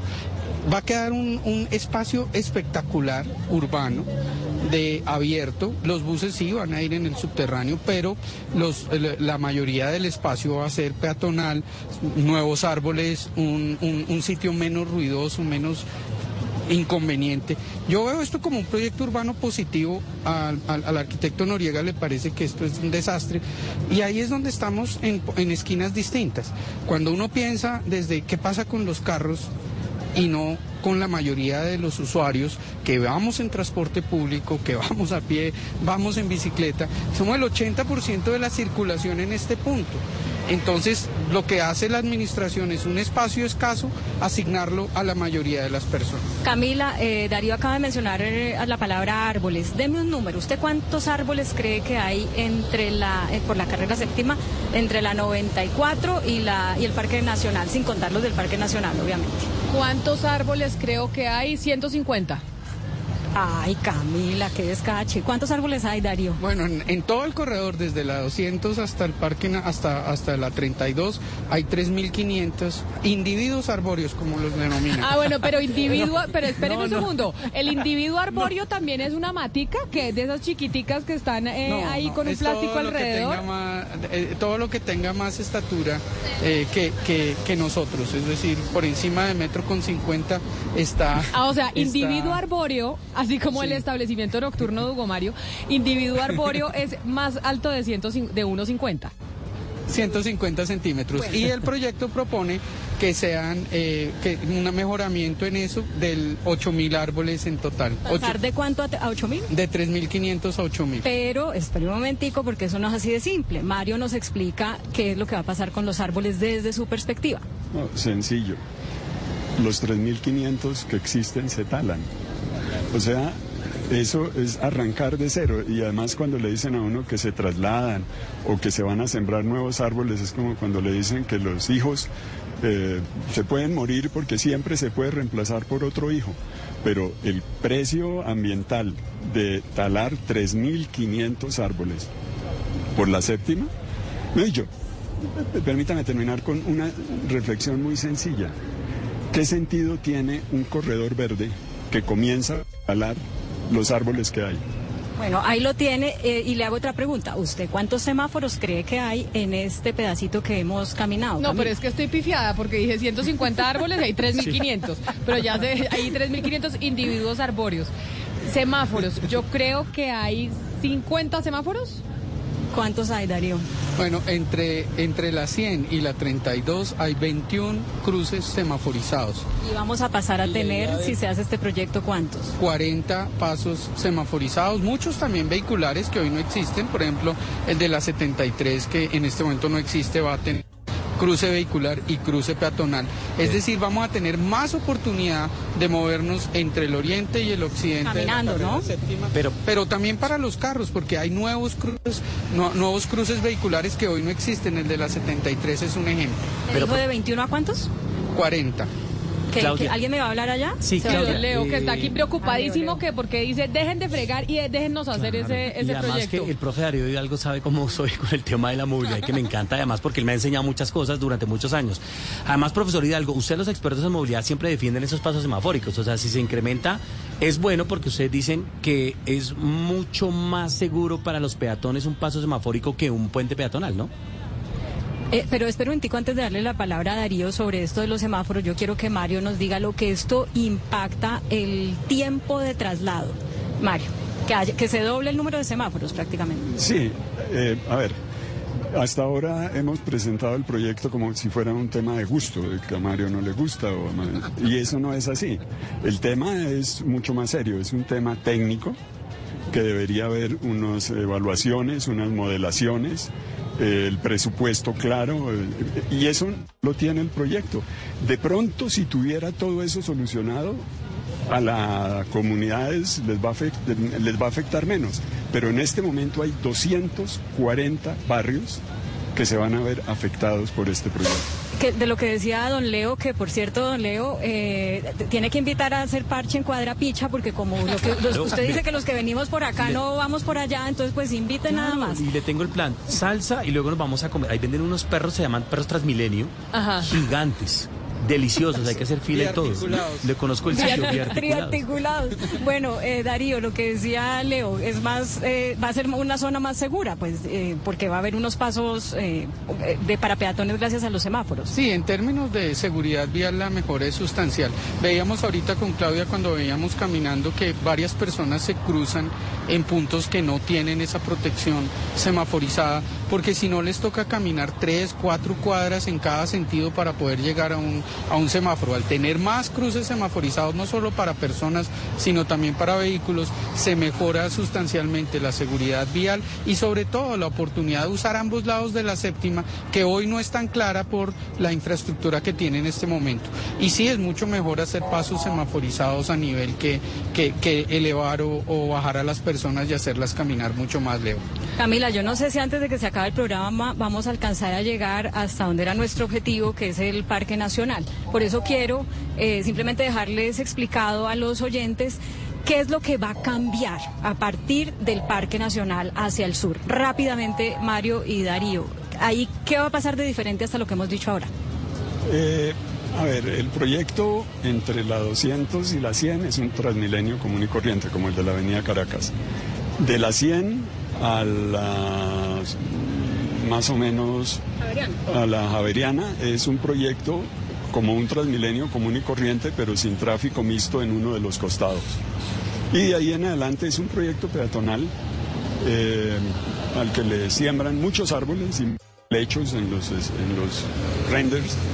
Eh, yo nunca había visto eh, estaciones de Transmilenio llenas de lechos y en los renders hay, o sea, me imagino que, que va a ser un proyecto muy, muy verde de helecho. Ya, y según su visión, Darío, ¿qué va a pasar del Parque Nacional hacia el sur por la séptima o hasta la 26, 27? Sí, efectivamente es una extensión de la peatonal de la, de la carrera séptima que ya tenemos en este momento funcionando, eh, que, pero con eh, la oportunidad también del acceso eh, vehicular, pero es, es, una extensión de la peatonal, es llevar la peatonal de la carrera séptima de la, de la 27, de la 24 que está en este momento hasta la 30, hasta la 32 eh, en, en, forma continua y sí reduce el, el tránsito vehicular, pero tiene muchas opciones para llegar a ese sector, llegar por la circunvalar la 26, la quinta, existe la carrera 13, existe también eh, ya de manera cercana la carrera 24. Aquí eh, tampoco es una cuestión de gustos, eh, Mario, y, y quiero ser muy insistente en eso, es a quién beneficia inversión pública de manera prioritaria. A, a, la mayoría que camina, que va en bicicleta, en transporte público, una persona que está en, en Usaquén, en el sector de la 183, que hoy se demora 90 minutos y se pueda demorar hasta la 32 en un viaje de solo 40 minutos, o seguimos dándole prioridad al carro y que las personas que vamos en bus tenemos que estar en ese trancón de carros. Bueno, yo no sé, Camila, yo creo que todavía hay que pensar muy bien esto. Eh, hay que explicarles a los oyentes que el día que estaba eh, previsto para que se abrieran los pliegos para la licitación, pues se aplazó. No sabemos en este momento el IDU qué es lo que está haciendo. Eh, los hemos invitado a que nos acompañen. Nos dijeron que no. y estamos a la expectativa de ver cuándo se abren esos prepliegos porque de, a partir de ese momento todavía puede haber modificaciones. O sea, no es que esto ya quedó así y punto. Todavía hay como unas oportunidades de que la comunidad intervenga. Obviamente quienes tienen una mirada no eh, amable del proyecto, pues dicen eso no va a ser gran cosa, eso ya está como está. Pero lo que sí le diría yo a la gente, no solamente a la que vive en esta zona, porque al final toda la movilidad está interconectada, es que nos enteremos de qué se trata para que podamos pues opinar de verdad, verdad con argumentos. Pues precisamente eso es lo que estamos tratando de hacer hoy, darle a conocer a los oyentes este gran proyecto que plantea la, administración de Claudia López, qué significa y cómo es. Claro que los representantes de la Cámara por Bogotá le mandaron una carta a la, alcaldesa diciéndole, oiga, ojo, pare el carro un momento, hay que hacer una mayor discusión sobre este corredor verde antes de abrir eh, la licitación. Pero mire, Claudia, muchos oyentes nos están escribiendo al 301 76441 08. Y ahí tienen varias inquietudes, eh, Sebastián, sobre todo los que viven arriba de la séptima.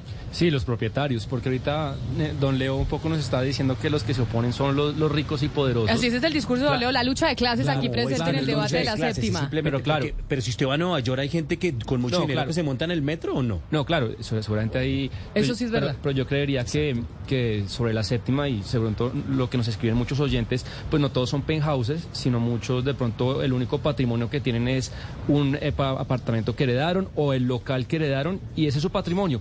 Pero además yo creo que Mario nos puede dar luces sobre esta cuestión que plantean algunos oyentes y yo también me sumo un poco al coro de esa pregunta. Es, oiga, hay gente que lle- propietarios que llevan años pagando eh, el predial más caro de Colombia y uno de los más caros del continente, pagando unas valorizaciones draconianas que se supone las valorizaciones son para generar bienes públicos, para que mi activo además se valorice.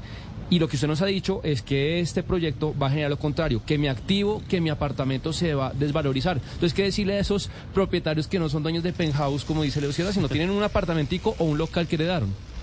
Mario. Mi recomendación para esos propietarios es que miren muy bien el proyecto cómo van a entrar, cómo van a salir, cuántos van a vender el carro para subirse a Transmilenio, cuántos se preocupan por Transmilenio y prefieren comprar moto. Eh, y, y mirar, eh, y yo creo que ese es un estudio que debería hacer la alcaldía realmente del efecto de este proyecto sobre los 240 barrios que se van a ver afectados. Eso hay que hacerlo. Y esa respuesta la puede dar cada uno de los propietarios cuando sepa lo que le va a pasar a su predio, que es facilísimo ver lo que le va a pasar, si se aumenta o se disminuye de valor. Pero eso en dónde lo puede ver, en dónde lo puede ver, porque de hecho acá los oyentes nos están diciendo en dónde se pueden ver los rendes, dó- dónde puedo averiguar exactamente qué va a pasar cerca a mi casa para saber si se me va a valorizar o no el apartamento o el local comercial, como dice Sebastián. ¿Cuál es que es la página web, Darío? En la página del IDU hay una conexión a una página séptimaverde.org que muestra todos estos planos, los planos que tiene en este momento impresos Mario, que nos ha acompañado con ellos en la caminata. Pero Mario dice 340 barrios afectados como si esto fuera una cosa negativa, cuando se va a mejorar la accesibilidad para la mayoría de personas. Entonces también hay que mirarlo desde las dos perspectivas. Si uno le pone el cristal del vehículo particular, esto es un desastre. Si uno le pone el cristal de la movilidad sostenible, tener una mejor ciudad, una ciudad más verde, donde los andenes son continuos, hemos tenido varios tropiezos a lo largo de esta caminata, donde no hay suficientes cruces peatonales, donde no hay eh, y, y donde el transporte público atrapado en el trancón de carros, pues por supuesto esa visión que no es elitista ni más faltaba, es una visión válida del 20% de las personas que se mueven en vehículo particular en este corredor y que se ven, ven la posibilidad de que sus predios pierdan.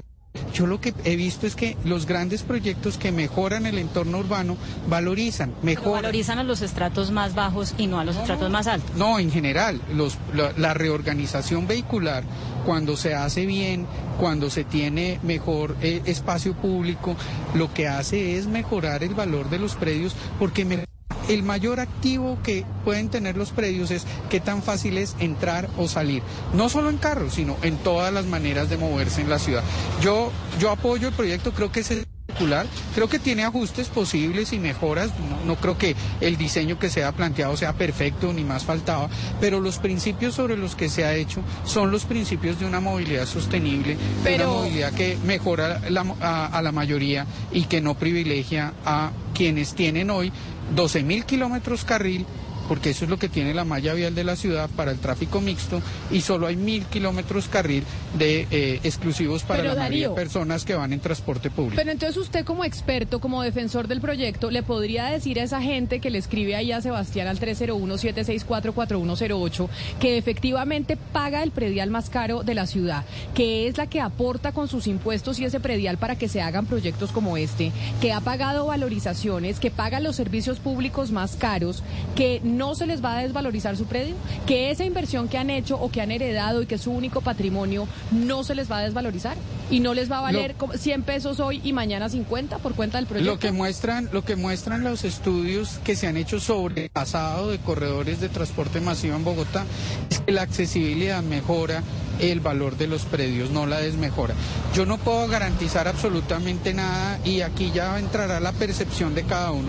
Uno quiere seguir viendo este trancón, seguir viendo este deterioro, seguir viendo este humo, seguir viendo las dificultades que tenemos peatones para circular por acá o eh, mejorar la movilidad de la mayoría y quitar esos buses del trancón y darles el carril exclusivo para que las personas que viajamos en ellos no nos demoremos 90 minutos en un trayecto, sino 40 minutos con confiabilidad. De eso se trata. Camila, ahí hay un mensaje que yo creo que es muy importante dárselo a la ciudadanía, que es la importancia de participar, pero de participar de manera informada. Usted fue de las que contestó, yo y de- le anticipo que yo sí, esa encuesta que hizo hace, ¿qué sería? Eh, como un año larguito, un año y medio, el, di- el distrito de ¿cómo quieres la séptima? Y entonces había preguntas tipo, eh, ¿quieres que haya más árboles? ¿Quieres que sea más verde? Pues claro, ¿quién va a decir que no? Yo puse que sí, que sí, que sí. Y ahorita lo que está pasando cuando uno oye las explicaciones que ha dado el director del IDU antes de que se suspendiera la, eh, la, la apertura de los pliegos, es, es que estamos haciéndole caso a la que la ciudadanía nos dijo. La ciudadanía quiere eh, que sea verde. Claro, pero cuando nos preguntaron eso, no nos preguntaron, no, no nos dijeron qué implicaciones iba a tener en, eh, digamos, el, carril mixto y demás.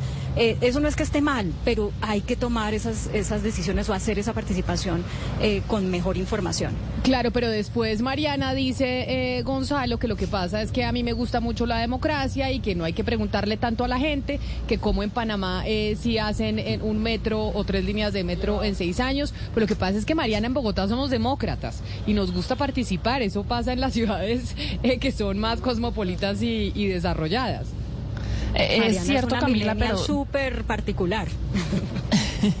Es ver- Es cierto, pero también es cierto que hay expertos, por ejemplo, en movilidad, como el señor Darío, y otros que probablemente discrepan eh, de, de lo que él dice, pues que entienden cómo es esa movida del transporte público y el transporte particular y que puede ser lo que nos beneficia más. Y en cuanto a eso, de pronto, Darío y Mario y Claudia, por favor, ayúdenos a entender un poco, porque los que no estamos en Bogotá estamos súper perdidos. Oigan, Hugo Mario y yo acá tenemos el Google Maps abierto tratando de entender que la vía yo no sé qué, que la calera, que yo no sé qué, pero lo que no entendemos también es la séptima es importante y es tan transitada por una simple razón y es porque pues por ahí es donde es más fácil transitar y llegar a muchos lados de la ciudad. Y ese tráfico que se va a tener que desviar a otras partes de la ciudad, ¿a dónde se va a terminar desviando y si va a ser tan efectivo como si fuera como lo es transitando por la séptima? Pues porque probablemente esas dos esas otras vías pues no las se transitan hoy en día por una razón, porque pues no es la séptima. Entonces, no acabamos de entender para dónde va ese tráfico y si sí es tan efectivo enviarlo por otros lados. O sea, mejor dicho, y la circunvalar va a poder, y la 15 va a poder, Exacto. y la novena va a poder, y la Caracas va a poder absorber todo ese tráfico que se va de la séptima. ¿Qué dice usted, Mario? Esa pregunta es perfecta. Es- ese es el tema. ¿Cómo se van a resolver los problemas que se generan al meterle árboles a la séptima, quitarle carriles y meterle un transmilenio que no cabe? ¿Cómo se va a resolver eso? El IDU no lo sabe. Eh, eh, Yo no sé si el IDU lo sepa, igual que con el POT de Bogotá, hacen unos planos que esperan que nadie entienda. Yo llevo muchos años en este oficio y qué difícil entender esos planes. Entonces, eh, los 240 barrios que van a estar involucrados en este proceso deberían ser consultados, es lo mínimo. Eh, Mariana, a propósito de lo que usted está preguntando, ya le voy a dar la palabra a Darío, eh, daba unas declaraciones el gerente del proyecto en estos días en las que decía, claro, vamos a reducir de 12 mil a 8 mil eh, personas por hora de tráfico por cada carril de la séptima. Pero esas otras se van a ir a todo lo otro que está pasando, que es el metro, que son las troncales. Pero, ¿dónde está la bolita ahí? Se supone que este proyecto, si se, si se hace en los tiempos que se dice que se va a hacer, estaría listo en 2026 y el metro estaría listo en 2027. O sea que realmente, eh, por, si todo sale así perfecto, que usted sabe que eso nunca pasa, habría un año terrible donde no habría esas nuevas modalidades de transporte para estas personas que ya no van a poder, ya no van a poder transitar por la séptima. Pero usted qué dice, Darío, a lo que preguntó Mariana. El 80% de lo que se mueve hoy en la séptima se va a seguir moviendo en la séptima. Lo que pasa es que no son los vehículos particulares, son las personas que vamos en los buses, que vamos en bicicleta, que vamos a pie, y eso constituye el 80% de la movilidad de la séptima, y eso se va a quedar en la séptima.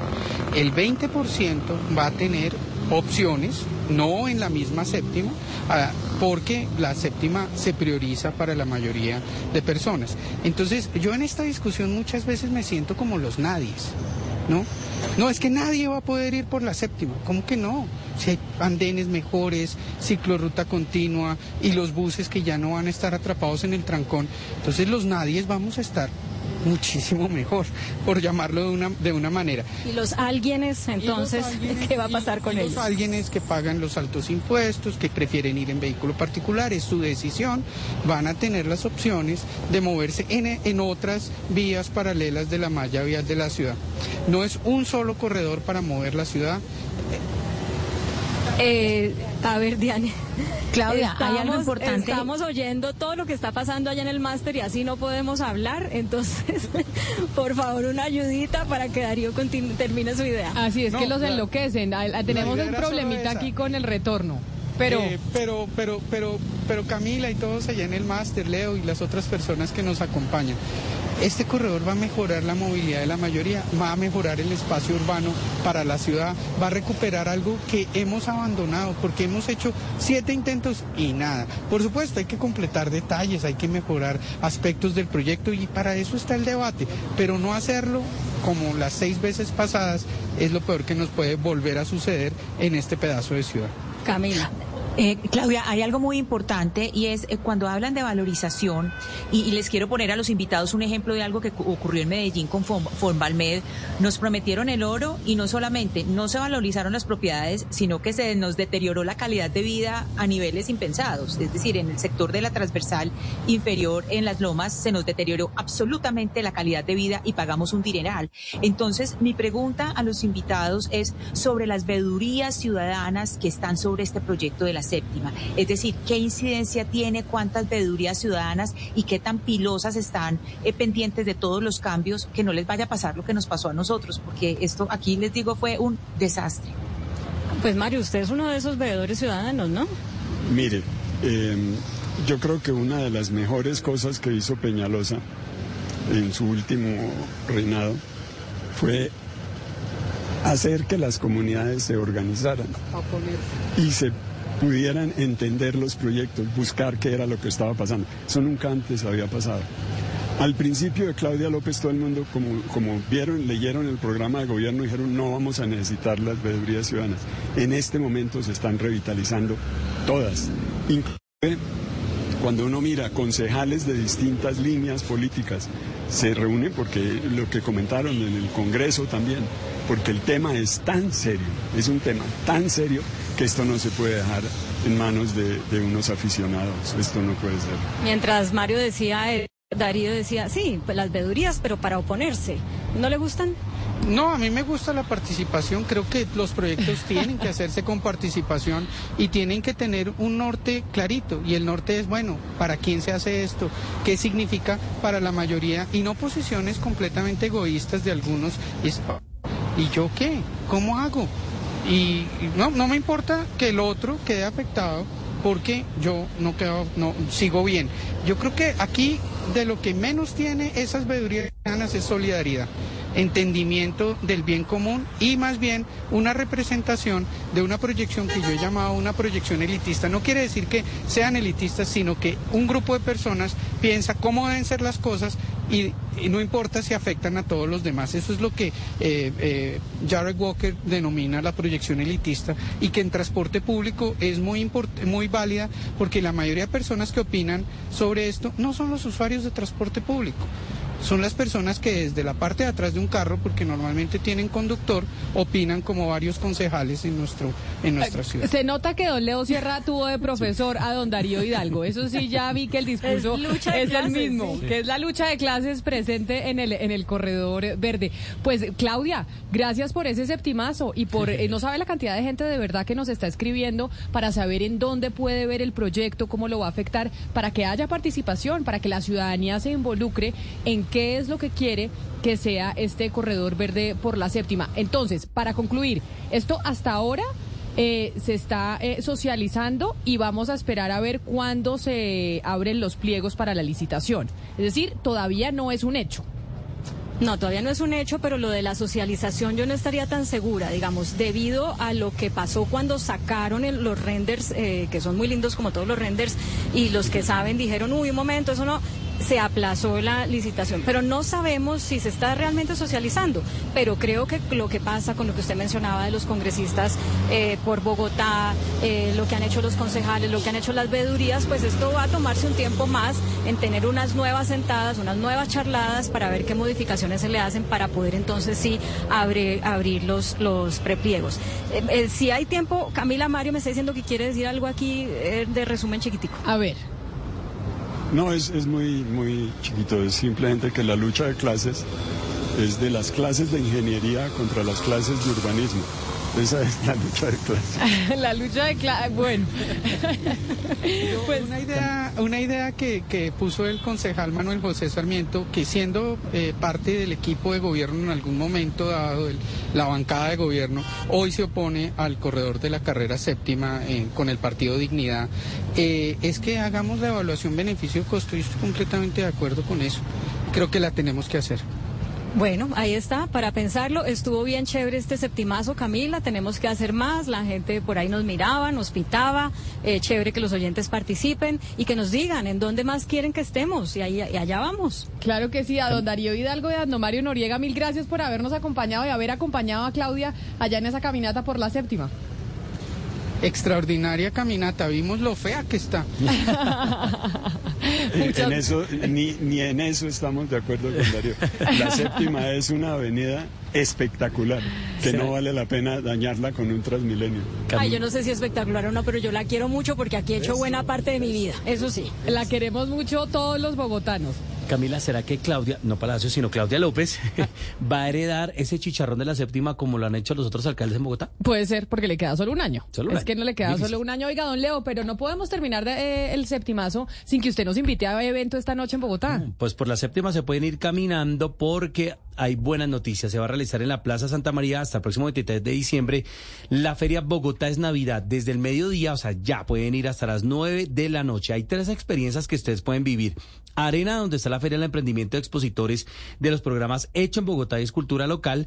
Bosque Niebla, un túnel de 80 metros largo, iluminado, eh, proyectado con tecnologías holográficas, pantallas 3D con todos los juguetes y una feria gastronómica que es un retorno a esas cocinas tradicionales ricas de productos locales, ahí como la perseverancia que queda cerca, para ir a tomar una buena chicha en la noche, en Navidad.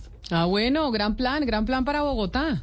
Y otra cosa, Camila, que en estos minutos que nos quedan, que me parece importante que comentemos, usted sabe que en el Mundial, en la final, se pronunció todo el mundo, todo deportista. O sea, usted sigue mundialista, Sebastián, todavía no, no supera la tusa de postmundialista. La, la estela de esa final durará meses, yo seguiré muy cansón con eso durante mucho tiempo, pero bueno, Linda Caicedo, que fue uno de los colombianos que tuvo la oportunidad de estar en Luceil, ella fue, Camila, con la camiseta de Argentina, apoyando a Argentina, pero se puso por encima el mensaje de una frase que le quiero leer y que suscitó muchos comentarios. Dice Linda Caicedo, el fútbol es un deporte para mujeres que los hombres aprendieron a jugar. Entonces quiero oír su opinión y también sé que Ana Cristina también quiere oír su opinión, pero antes la gente de Interrapidísimo nos manda un, lindo comercial al respecto. A ver, ¿dónde está? ¿Qué tal si te dijera que el fútbol es únicamente para valientes? Valientes que sacrificaron tiempo en familia y amigos, con la ilusión de demostrarles que no perdieron el tiempo, que el sacrificio no fue en vano. Valientes que iniciaron sin nada más que un valiente deseo. Tenerlo todo. Valientes que no dudan en sudar la camiseta, porque sencillamente esta hace parte de su piel. Ahora te pregunto. ¿Hay algo más valiente que una mujer? ¿Qué tal si te dijera que todos estamos equivocados? Que a diferencia de lo que el mundo piensa, el fútbol es un deporte para mujeres. Que los hombres aprendieron a jugar. ¿Y qué tal si nos hacemos patrocinadores Ah, pero es un comercial, no es que Linda lo haya dicho, es un comercial. y, Linda se puso en, la camiseta que Linda se puso en Luceil el día de la final. Dijo, el fútbol es un deporte femenino que los hombres... Mire, yo oí eh, la frase esta mañana cuando me estaba arreglando en mi casa con mi marido y yo dije, no, pues eso sí no. O sea, no nos digamos hasta, allá, tampoco, pues Ana Cristina, que el fútbol es un deporte de mujeres que aprendieron a jugar los hombres, pues yo no sé dónde está la evidencia eh, histórica de eso, porque yo sí lo que he sabido es que este ha sido un deporte que inicialmente empezaron a jugar los hombres, que ahora estamos mm. jugando las mujeres, pero que sea de mujeres y que ellos aprendieron, yo sí no creo. Lo que pasa, lo que pasa, eh, Camila, es que hay que mirar las imágenes, lo que muestran las imágenes, que además las imágenes cambian en el mitad. Eso, el, comercial que acabamos de oír es de un minuto. La primera mitad son mujeres, pero ¿cuál es el papel que juegan las mujeres?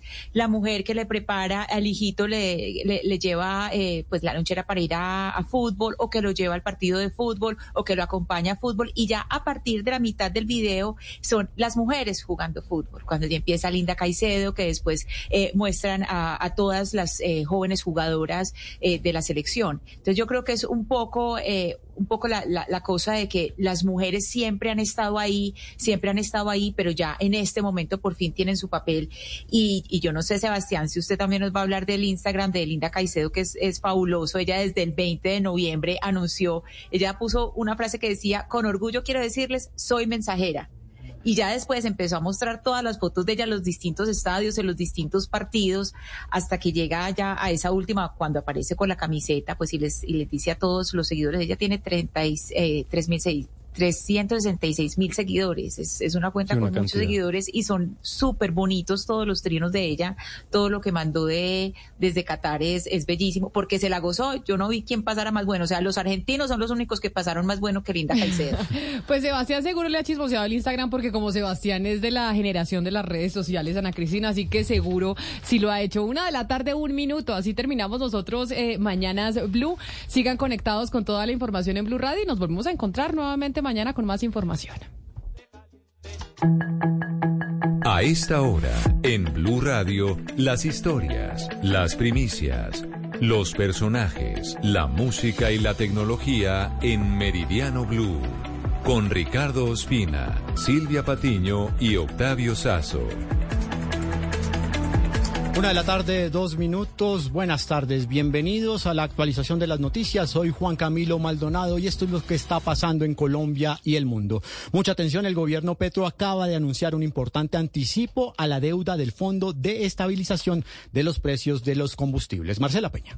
Juan Camilo, estamos hablando de 4 billones de pesos que el Ministerio de Hacienda va a pagar antes de que termine el año. Con esto, en total se habrán pagado en ese fondo do- 18,2 billones de pesos y que haya un faltante aproximadamente de unos 20 billones de pesos adicionales para irlos pagando en el año 2023. ¿Por qué esto es importante? Porque este es el enorme hueco que está haciendo al gobierno subir los precios de la gasolina. Por el momento han subido 600 pesos por galón y se espera que esta misma semana el gobierno de Gustavo Petro anuncie cómo va a ser la senda de incrementos el año entrante. Vamos ahora al centro de Bogotá porque acaba de haber un anuncio por parte de las autoridades del país. La policía colombiana acaba de señalar que el sicario implicado en el crimen del fiscal de Paraguay, Marcelo Pecci, capturado hoy en Caracas, no será extraditado a Colombia. Nos cuenta más Valentina Herrera.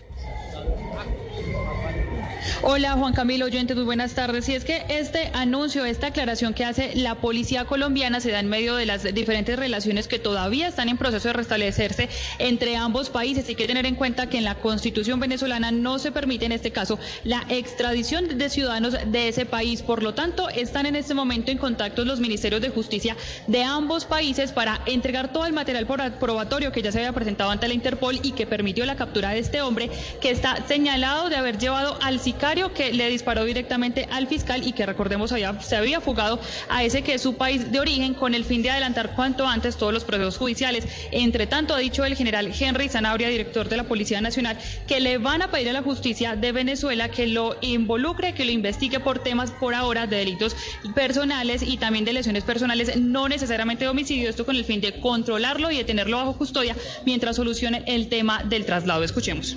Dentro de la acción penal que trasciende fronteras, se le ha solicitado a Venezuela que sea procesado por lesiones personales llevadas a homicidio, tráfico de armas y por supuesto la coautoría frente a un hecho que afectó la seguridad nacional de Paraguay. También van a pedir apoyo como tal de las autoridades de este país de Paraguay con el fin de tener todos los elementos probatorios que permitan la judicialización, pero también el traslado hacia Colombia, donde están, recordemos, las otras personas que ya aceptaron cargos y otra que todavía continúa en juicio. Hay que decir que la captura se llevó a cabo anoche gracias a esa orden de Interpol que estaba vigente, Juan Camilo. Hay noticia importante a esta hora en el mundo. El presidente de Ucrania acaba de llegar a los Estados Unidos en su primer viaje internacional desde el inicio de la guerra. Esto bajo un anuncio de la entrega de poderosos misiles de parte de Estados Unidos a Ucrania. César Moreno. Sí, Juan Camilo, y lo va a anunciar el, el presidente Joe Biden, esto en la Casa Blanca. Va a anunciar un paquete militar adicional a Kiev de 2 mil millones de dólares y una batería de misiles Patriot de largo alcance, un arma que Washington no había querido darle, pero ahora es una realidad. Es un sistema de defensa puntual para proteger áreas como ciudades o infraestructura importante, en otras palabras, recursos de alto valor, como por ejemplo eh, las estaciones eléctricas. ¿Qué hace este sistema? Intercepta misiles, como el sistema Iron Dome, la cúpula de hierro que utiliza Israel. El anuncio estará desde Washington el presidente ucraniano Volodymyr Zelensky. No se ha especificado cómo van a operar, en qué lugar de Ucrania, entrenamiento para operadores, esto es lo más importante. Y Rusia ya reaccionó y dijo que una nueva entrega de armas de Estados Unidos a Ucrania va a agravar el conflicto. Esta mañana nos levantamos con una noticia lamentable, un voraz incendio en la zona industrial de Barranquilla, en la zona portuaria de Barranquilla.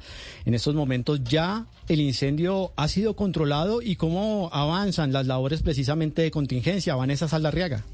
Juan Camilo, son más de 100 unidades de bomberos quienes junto con más de una veintena de policías de rescate están atendiendo hasta ahora la, conflagración que ya completa casi nueve horas tras un conato de causas no establecidas que llevó a que un tanque que tenía 77 mil galones de gasolina se prendiera en llamas y que desafortunadamente luego estas alcanzaron a otro de igual capacidad de almacenamiento. Por el momento, la capa de humo que se desprende de este fuego se extiende como una nube sobre el norte de Barranquilla, Puerto Colombia y municipios como Galapa y Baranoa, sin que esto aún afecte la calidad del aire, pues la columna de humo no ha descendido a propósito de los fuertes vientos que por esta época circulan en la ciudad.